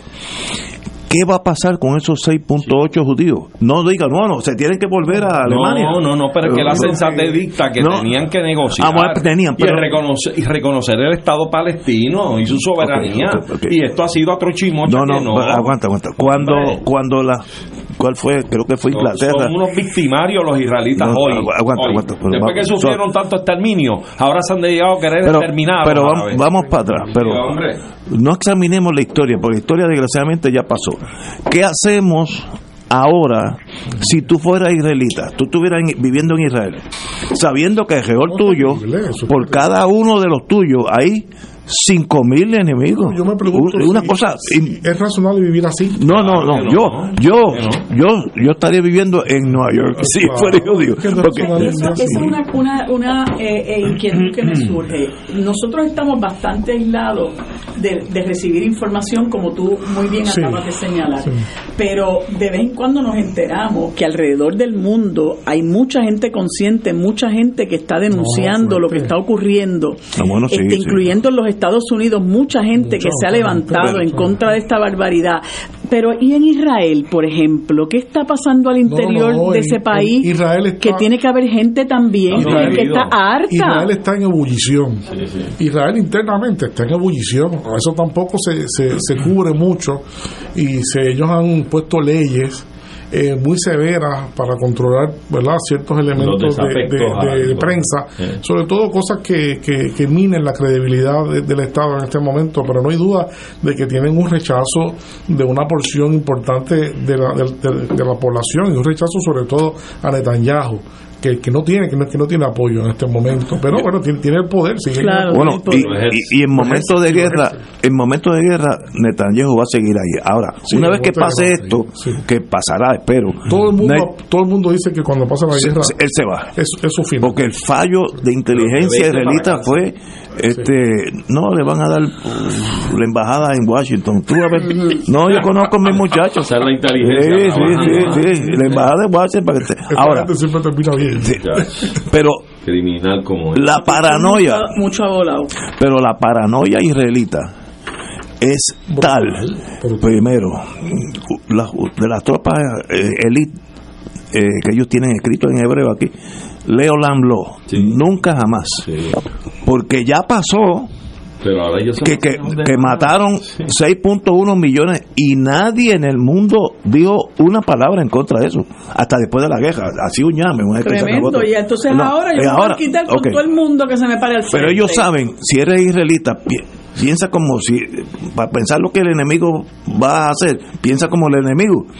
Si tú eres israelita y dicen, si yo dejo los palestinos un caso aparte, por- porque son más bien víctimas, son cuatro gatos, pero si yo dejo que los sirios eh, eh, llegan aquí, va a pasar lo que pasó en Alemania y nadie va a decir nada porque ya ya pasó.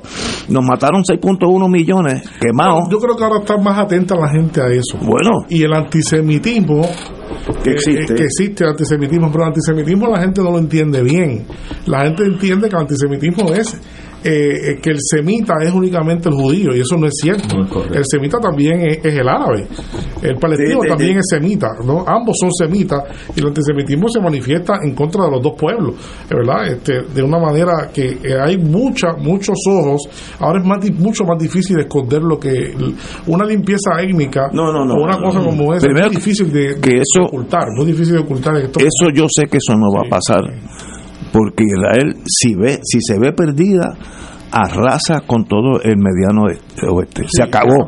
No va a quedar nadie vivo allí. Ni entre- empezando por ellos. Porque van a morir de todos modos. Esa posibilidad está a menos que la presión eh, Internacional. la presión internacional o la presión que se genere en un conflicto pues verdad Y Este, ahí- logre balancearse en contra de Israel de tal manera de que eh, haya Bueno, una, una tregua Te, te voy a decir, Una- tú sabes que todo en la vida tiene un péndulo. Cuando los palestinos entraron y mataron ciento y pico de muchachitos que estaban viendo un show de rock, Sí, eso sí, fue lo eso que... fue- eh, ok, ahí el mundo usted estaba a favor de Israel, todo el mundo. no no no no Pues los primeros dos días todo el mundo Sí, estaba claro. por Israel. Ahora, ahora, Sí, sí. si a eso tú empiezas a meter con un marrón de esos 25 libras a una cristadería, va a llegar un momento y dice, aguántate, aguántate con el marrón, porque que es lo que está pasando. le metieron una bomba de, de- de 500 libras, porque eh, y los israelitas tienen unas explicaciones cáusticas. A, un- a un hospital, meter al, al auxilio mutuo, meter una bomba de 500 No, no, pues eso no no, queda auxilio mutuo. ¿Y por qué hicieron eso? Porque allí había de los de Hamas que ellos se esconden contra no no eso Pues es, estaban eso es heridos, parte vamos. eso es parte no, no, de pero la- que ahí que parte de la dirección de Hamas Sí, sí, estaba sí, sí, sí. escondiéndose con el, el hospital. Pero- pero- Entonces, los israelitas dicen, pues, mala suerte. No, eso hace daño a la larga, porque Pero cambia el, el, es el importante, momentum, hay- lo cambia en contra de Israel. Hay dos Eh, cosas importantes que hay que destacar, que ese objetivo que Israel ha decretado eh, es falso, es imposible de acabar con Hamas. No, eso Eh, Israel puede acabar con toda Gaza y no va a acabar con Hamas y la razón es muy sencilla, porque no todos Hamas viven en Gaza. Claro. Hay Hamas, hay, hay Hamas en, En- Cisjordania y hay Hamas en el Líbano y hay Hamas en Siria, Siria, sí. y sobre todo el alto mando de Hamas vive en Turquía vive están están viviendo en Turquía o sea, y los protege Erdogan. Así que este eh, eh, siempre va a quedar un elemento No, eso- va a quedar un elemento que, que es- se reproduce la, todo esto se la- la gran incógnita es cómo o quién podemos tratar de llegar a un acuerdo donde dejen de matarse todo el mundo. Yo Entre ellos niños chiquititos yo que yo, no puedo aguantar eso. Eh, tengo a mí no me gusta ¿verdad? no me gusta eso de estar eh, pronosticando yo no soy ¿verdad? Este, no, no soy muy dado a eso pero tengo la sospecha de que hay las condiciones para que aquí eh, finalmente de una forma o de otra se va a lograr una solución. E- en este momento. Yo creo que de, de- de este momento no pasa y sobre todo porque no mencioné que hay otro elemento en ese corredor de ese corredor De la media luna. territorial de la media luna. Hay un conjunto de países que también han manifestado su, su total disposición a la beligerancia en contra de Israel, que son eh, eh, Afganistán y Pakistán, que están también con fronteras, eh, eh, hacen con fron- fronteras con, con Irán, ¿verdad? Eh, lo- lo- los afganos, pues, pues ni se diga, sabemos, los talibanes son los talibanes, y sabemos los que no, hay que no hay que hablar mucho, son muchachos. Ya los y lo, conocemos. lo que está hablando, esa gente van a pie, van en, en, en vehículo, en convoy, pueden moverse por todo territorio seguro, porque todo es un continuo territorial. Desde, desde Afganistán, Pakistán, se pueden mover en convoy hasta, hasta, hasta el Líbano. Eh, o sea, que hay una movilidad No, no, no, no. expresa en ese sentido. Y Pakistán fue uno de los primeros países que no está en la alianza directamente, pero fue uno de los primeros países que ya prometió que si hay un ataque de envergadura eh, para borrar Gaza, ellos le van a dar misiles pakistaníes a, a, A Hamas. a Hamas. Ellos ya lo dijeron. Eh, la complicación es que un No. escenario nuclear, como que tú has mencionado, ahí no se salva nadie. Nadie. Porque. Pakistán tiene más armas nucleares que, que Israel. No, Ay, esto es- Eh, Pakistán, Pakistán tiene mucho más Por- armas por nucleares, es- mucho más tú. Una de las grandes potencias nucleares de- del mundo es Pakistán. pero por eso es que hay que buscar. Pero ¿cuál ha sido la... Digo, yo no yo no quiero que la gente que nos está escuchando No, no, que- dañarle su cena, ¿verdad? Pero es que- yo no quisiera que esto esté, esté pero no le veo- hay que decirlo como es, hay que Pero, decirlo. pero yo digo, yo digo yo- que es el, el punto mío. ¿Cuál ha sido la mecha que enciende toda esta pólvora? ¿Acaso no ha sido el asunto ha sido, precisamente ha de sido Israel? muchas muchas mechas, Son hay que muchas. muchas mechas. Sí, porque hay muchas subyacentes. Sí, Ese mundo sí. que tú has explicado. Ustedes, ustedes se imaginan, lo que yo le quiero decir a ustedes es que uno de esos misiles iraquíes, eh, iraníes, tiene capacidad de hundir un portaaviones. Wow. Hunde un portaaviones. Y si, y si hunde un portaaviones de Estados Unidos allí, esto se pone feo. Y tiene la capacidad, digo, teóricamente, o sea, como vuelvo y le digo, esos misiles tendrá que haber sido probado, ¿verdad? En, condiciones, eh, pero no en condiciones de, escenario de guerra, ¿no? Así que habría que ver si cuán, bien funciona esto realmente, como ellos lo han anunciado y como se sabe que puede que puede ser. Pero es un arma letal sin tener necesariamente armas nucleares. Pero todo esto todo esto se ha exacerbado por la situación. Todo esto se ha exacerbado por la situación. Y Palestina. y el conflicto no empezó el 7 de octubre. No, no, no, que mucha gente. Sí, desde eh, pero entonces el liderato sensato de un país y ni formado eso, en un territorio. Y, ni eso, yo diría que más atrás, yo diría que el conflicto comenzó ah, en 1920, ¿verdad? Sí, 1930. Sí, no, no, y con, con, la, con los primeros, con, los, con las primeras matanzas de, de palestinos a, a, los judíos cuando llegaban, porque hubo matanzas palestinas allí. Es que ahí nunca ha habido paz. En forma de, de programa. Pero mira, mira, mira lo imposible de buscar una paz. Cógete al municipio de Arecibo y mete 2.2 millones de personas en Arecibo nada más. Eso es Palestina, Arecibo. Métete 2.2 millones sin agua, sin electricidad. Israel lo controla todo. La comida entra porque Estados, eh, Israel dice que entra, si no, no entra. Si tú eres palestino, ¿qué opción tú tienes? Pues ser revolucionario. Yo estaría, yo estaría a, palo con a No hay otra. No hay otra. Eso no tiene solución. Ahora, estoy pensando, tratando de ser, eh, mirando al futuro. Si Israel sigue como está, que ya aplanó la punta norte de Gaza, ahí no quedó un edificio, cuando pase todo, los palestinos van a estar en peores condiciones de vida, porque no, van a tener ni edificio para vivir. Entonces, se va a poner, exacto, se va a poner peor la de tensión. fueron construidos con dinero de la Unión Europea, donativo de la Unión Europea. Pero entonces todo eso... ¿qué, solución tiene? Mira, volver para atrás, que es muy difícil, y hacer otro estado donde no estén en conflicto, pero eso no va a pasar. Eso yo sé que no, va a pasar. Eso no. pero realmente eh, tiene que solucionarse de alguna manera tiene que solucionarse de alguna manera. Yo espero que sea la sensatez, pero me temo, me temo que la sensatez va a llegar Oye, y, después, después de... Y lo que ha sido una gran decepción es las Naciones Unidas. Esa gente no sirve para nada. No, no, no, las Naciones Unidas... Pero nada, nada. Las Naciones Unidas se han demostrado incapaces en esto. Han demostrado una gran incapacidad de hacer para su propia determinaciones. No pueden bregar con Haití, bendito, que eso es un llame. Imagínate allí que... Está en el aire, sí.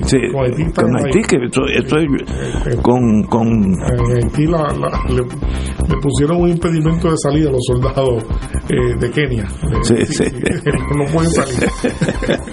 Bueno señores tenemos que ir a una pausa y regresamos con Fuego Cruzado. Yo quiero a alguien que me acompañe, que me lleve cositas a casa, que pueda hablar por teléfono, alguien que esté conmigo. Afiliado de Triple S Advantage, estamos contigo. Con la aplicación Triple S en casa, te llevamos salud a tu hogar para que no te pierdas ni una receta. Es fácil de usar y tú o tu cuidador pueden hacer la orden. Además, con Teleconsulta MD tienes acceso a tus citas médicas virtuales desde tu hogar. Elige vivir en salud con Triple S Advantage. Actor pagado. Fuego Cruzado está contigo en todo Puerto Rico.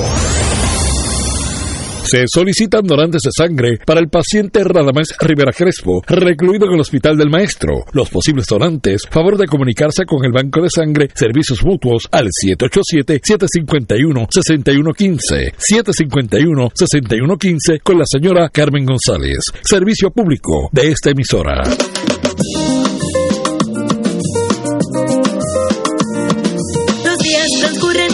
Siempre conmigo. Si llueve, si truena o si sale el sol, tú siempre me das tu buena energía. Eres música, risa, la voz que pone a pensar. Así es la radio de mi país,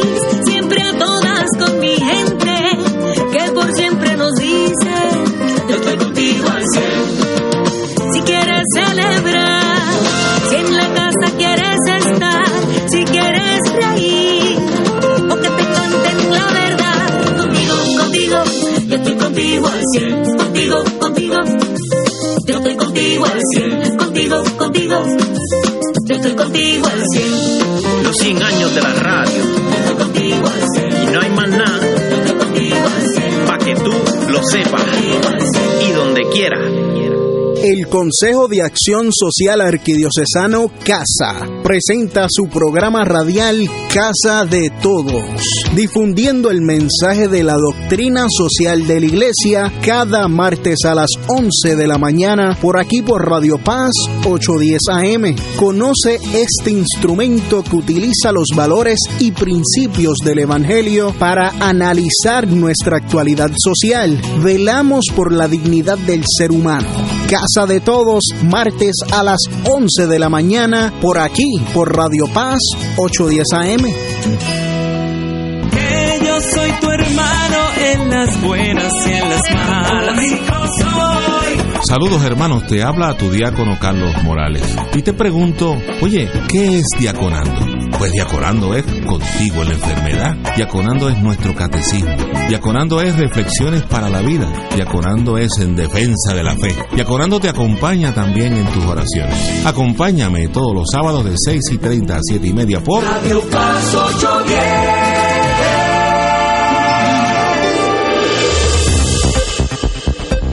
Y ahora continúa Fuego Cruzado.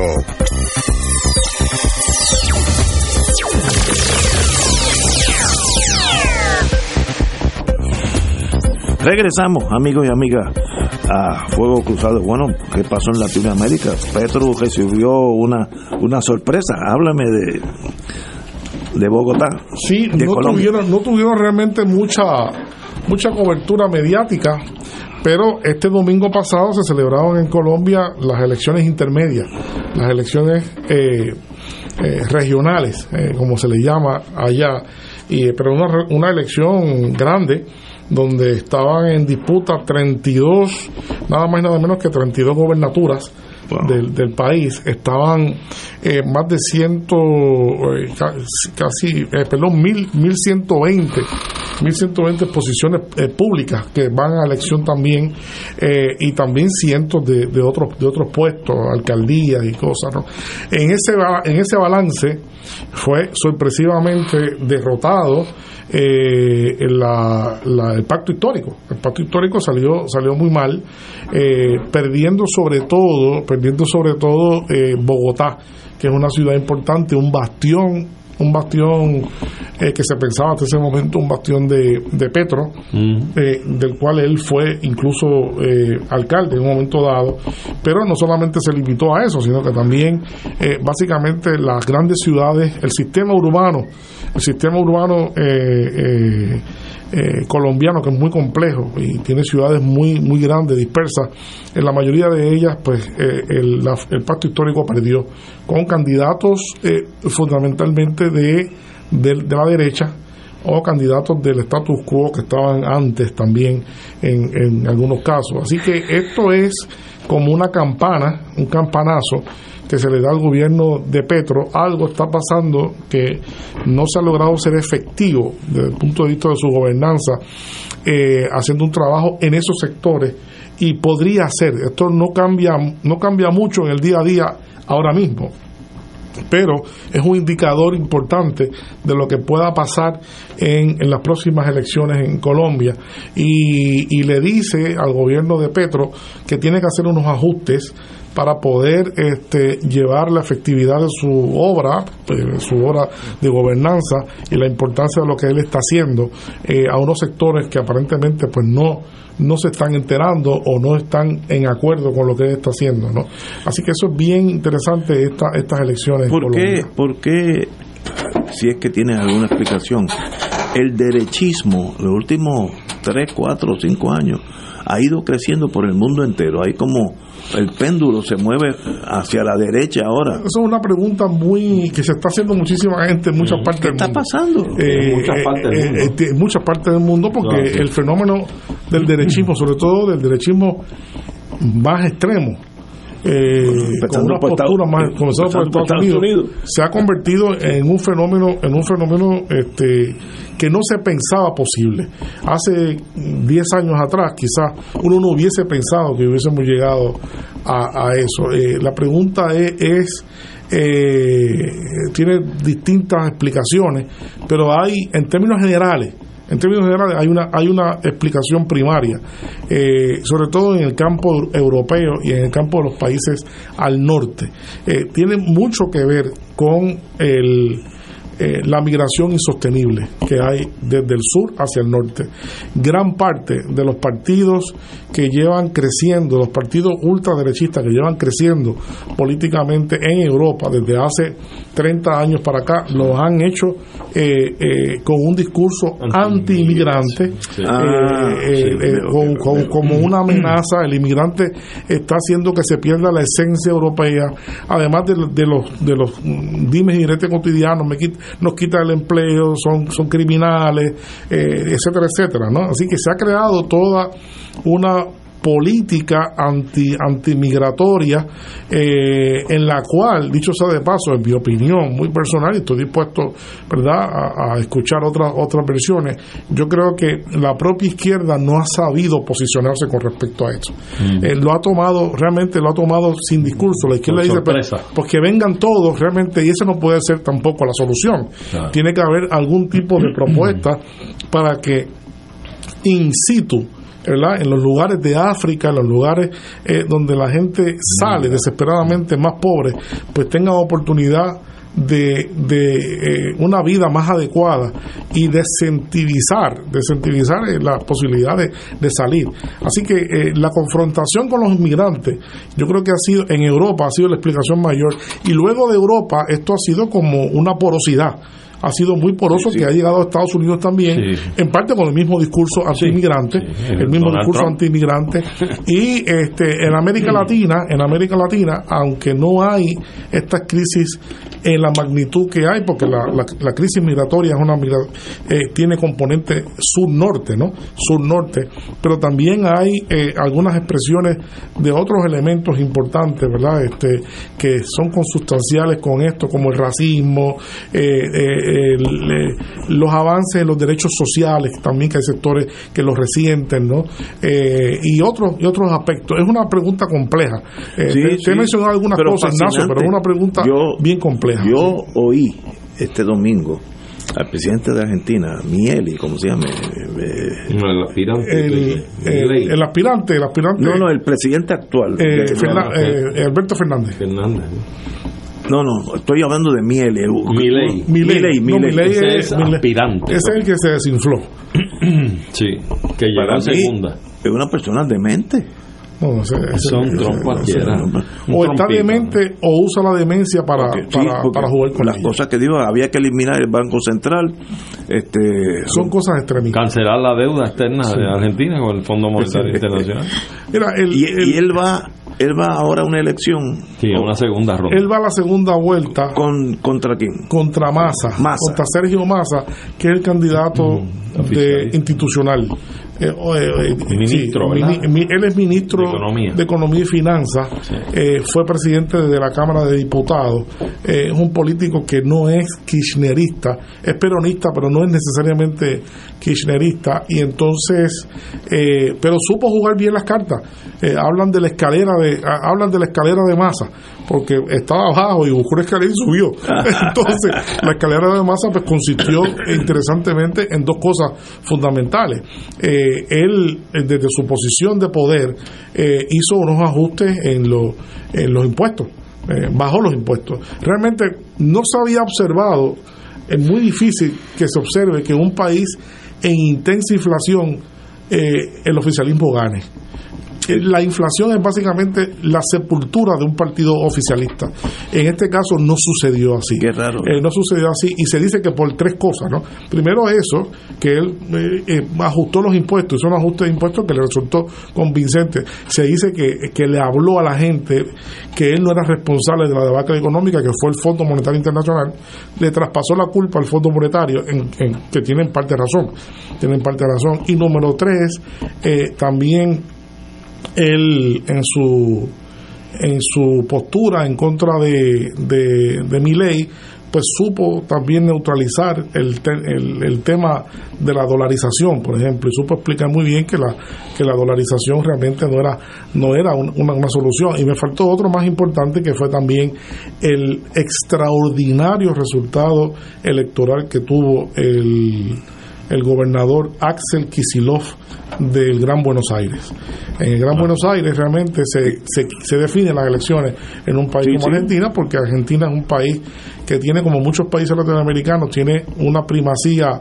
eh, las ciudades capitales son usualmente eh, mundo. eh, un mundo, son, son varias veces más grandes que la, que la segunda ciudad. Ciudad Este, México, eh, claro, son, son- esa es parte de la herencia Sí. colonial, Exacto. ¿verdad? Esa, esa Europea. realidad, esa realidad de ciudad primada.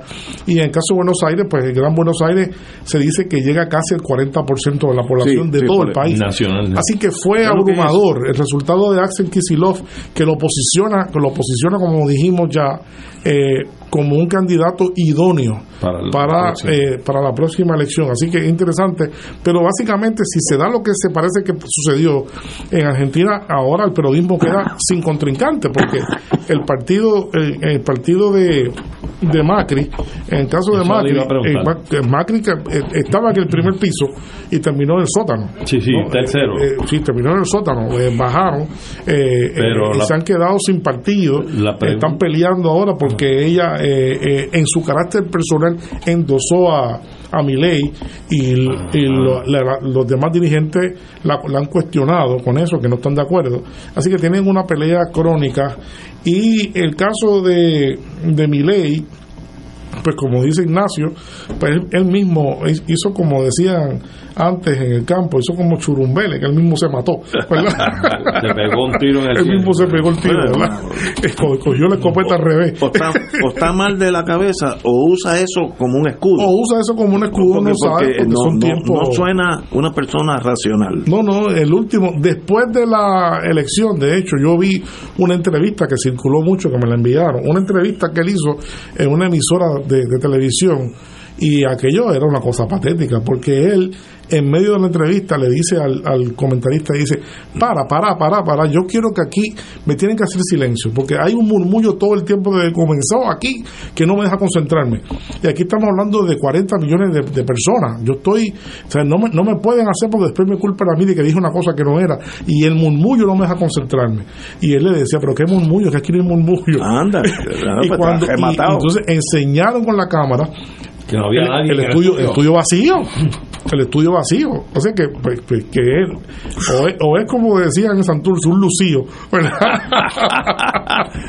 o realmente está loco de O remate está loco de remate o es como tú dices, es un gran engañifa. Y, lo- Sí. y los argentinos saben lo que es la engañifa. Engañifa. Oye, Porque pero- probablemente no estaba hilando bien la respuesta o lo que iba a decir y buscó ese tipo de excusas. Sí, él y lo delata el camarógrafo y dice, aquí no hay nadie. No, dicen que él no anda bien porque ellos apostaban a que iban a ganar la, la, la primera vuelta. O sea, un gran impacto Entonces, emocional. fue un impacto emocional el no ganarla porque se lo creyeron que iban a ganarla. Sin embargo, pues había, indica- in- había muchos indicadores que, que, que posicionaban el rendimiento en las pasos realmente como que ya él había alcanzado su techo había alcanzado su techo y más de ese techo él no podía, no tenía con qué, no tenía con qué. Este, pero es comiquísimo el tipo porque realmente en una, en una le dice a la gente con la dolarización, le dice es que la dolarización es importante porque la dolarización va a ser optativa. Aquí no le vamos a imponer a nadie el dólar, la gente coge, eh, mi modelo es que la gente escoge su moneda. Usted coge el- el, eh, la de Paraguay, usted coge la de otra. Entonces, Qué- le- qué buena economía, ¿eh? Después le dice, después le dice, sí, pero eso es como usted ir a un restaurante, entonces que le pongan en el menú sapo, culebra y bistec cebollado. ¿Qué usted va a coger? Pues no tiene más otra opción, porque mí me ponen los demás monedas con el dólar, ¿cuál voy a escoger? El dólar, ¿verdad? Así que eh, esas son las cosas típicas de, de, Es un de- bufón, de razón. Es un bufón, es un Pero bufón. es que una de las tragedias grandes es el caso de Argentina. Un país bendecido por la naturaleza. Increíble, con una Porque dotación. plano, con una plano dotación y, muy fértil, poca población europea. Era para vivir mejor que homogéneo, Austria. una población homogénea, Homogénea. una sola, una Oye, sola religión, son en- todos, son días todos había- católicos. Había escasez de gasolina, había Hay, Ah, no, oh, hay, hay un país que le sobran, le sobran que produce muchísimo petróleo y, produce, ¿no? y están sin gasolina ahora mismo. trigo, después de Estados Unidos, el país que más produce trigo es Argentina. Y con todo eso no salen de una para meterse en otra. Digo, nosotros tampoco podemos reírnos mucho de ellos. Va- Vamos a una pausa. Pensionado del gobierno. Con MMM Alianza cuentas con más. Aprovecha los beneficios mejorados, como cero copago en medicamentos de marca. Hasta 164 dólares con 90 centavos como reducción a la prima de la parte B. Y MMM FlexiCall, donde lo usas pasa al próximo mes. El plan de tu vida lo decides tú. Camina junto al que siempre lo ha cuidado. MMM. MMM Healthcare LLC es un plan HMO-POS con contrato Medicare. La afiliación en MMM depende de la renovación del contrato. Beneficios varían por cubierta dos pagado. Fuego Cruzado está contigo en todo Puerto Rico. Despierta con la gracia de Dios iluminando el sendero y responde al llamado de congregarnos en su nombre cuando el sol despunta en el Santuario Nacional de Nuestra Señora, Madre de la Divina Providencia, tempranito en la mañana, sábado 4 de noviembre. 5 y 30 de la madrugada para otra misa de madrugadores, la celebración eucarística que se ha convertido en tradición y fuente de bendiciones para la familia católica. Se llevarán a cabo confesiones previo a la Santa Misa. Participa en este encuentro mensual y comienza el fin de semana en paz y renovado, asistiendo o escuchando la transmisión en directo. Misa de madrugadores por Radio Paz 810 AM o Radio Paz 810.com y Oro 92.5 o Radio Oro FM Info santuario de la providencia.org 787-646-9448. Con fervor apostólico. Con fuego y unción llega Beatriz, voz de ángel, en su programa Con fervor apostólico, evangelizando con la fuerza del Espíritu Santo, todos los miércoles de 8 a 9 de la noche por aquí, por Radio Paz 810 Con AM. fervor apostólico. Y ahora continúa Fuego Cruzado.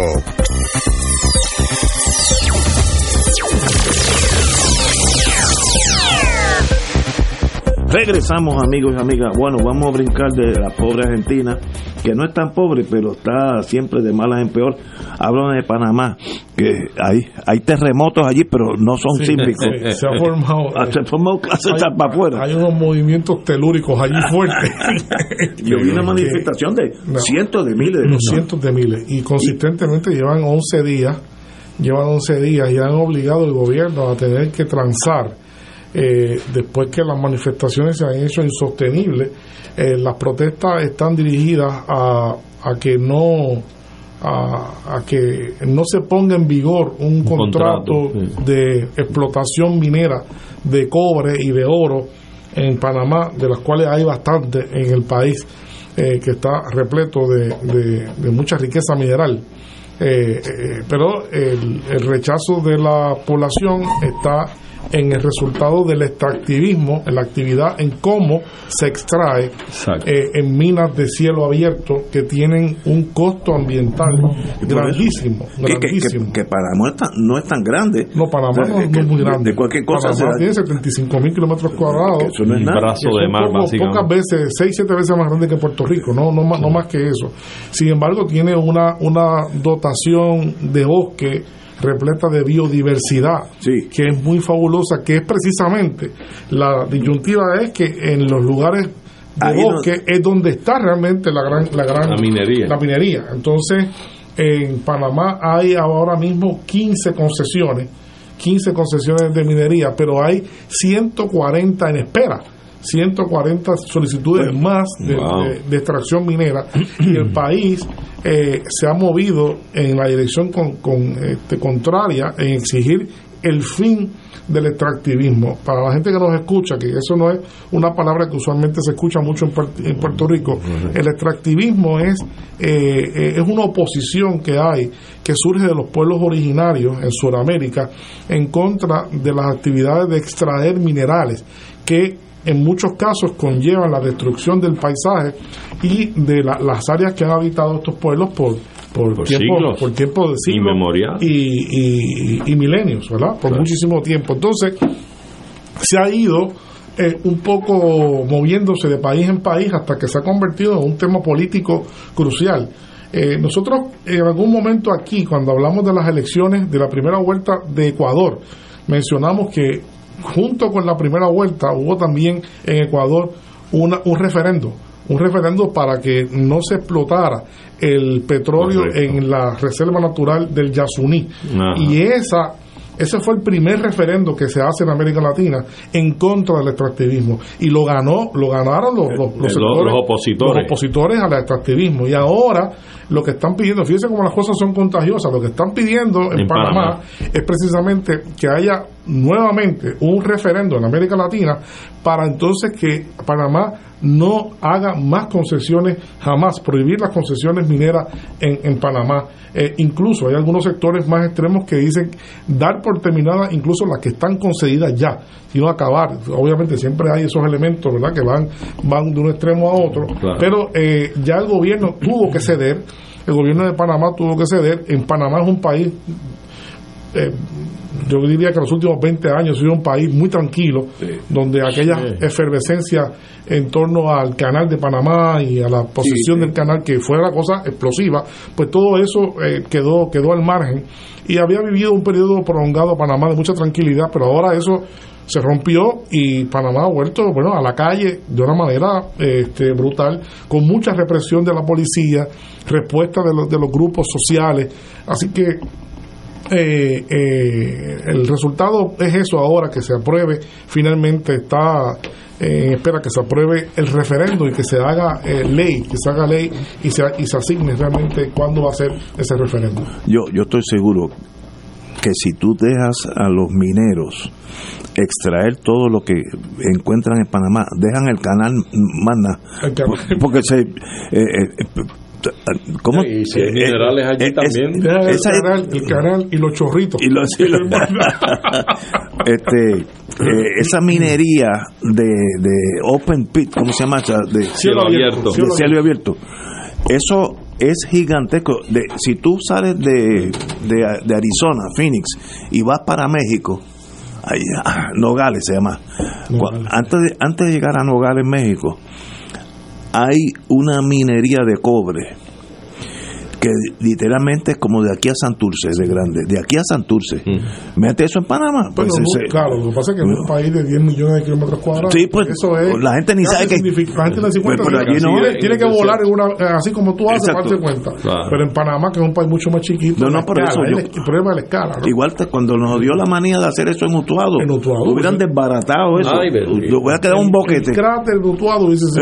enorme, el cráter enorme. de Utuado. Oye, y para colmo en Panamá, tú sabes que tiene sequía.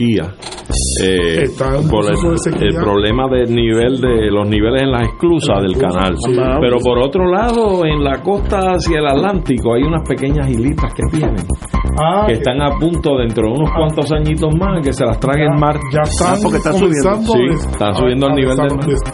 Señores, Es tenemos que irnos. Severino, como siempre, muchas No, gracias. gracias a ustedes Ah. siempre. Buenas noches a todos y a todas. Igual. Como siempre, hermano. Nos vemos mañana, miércoles.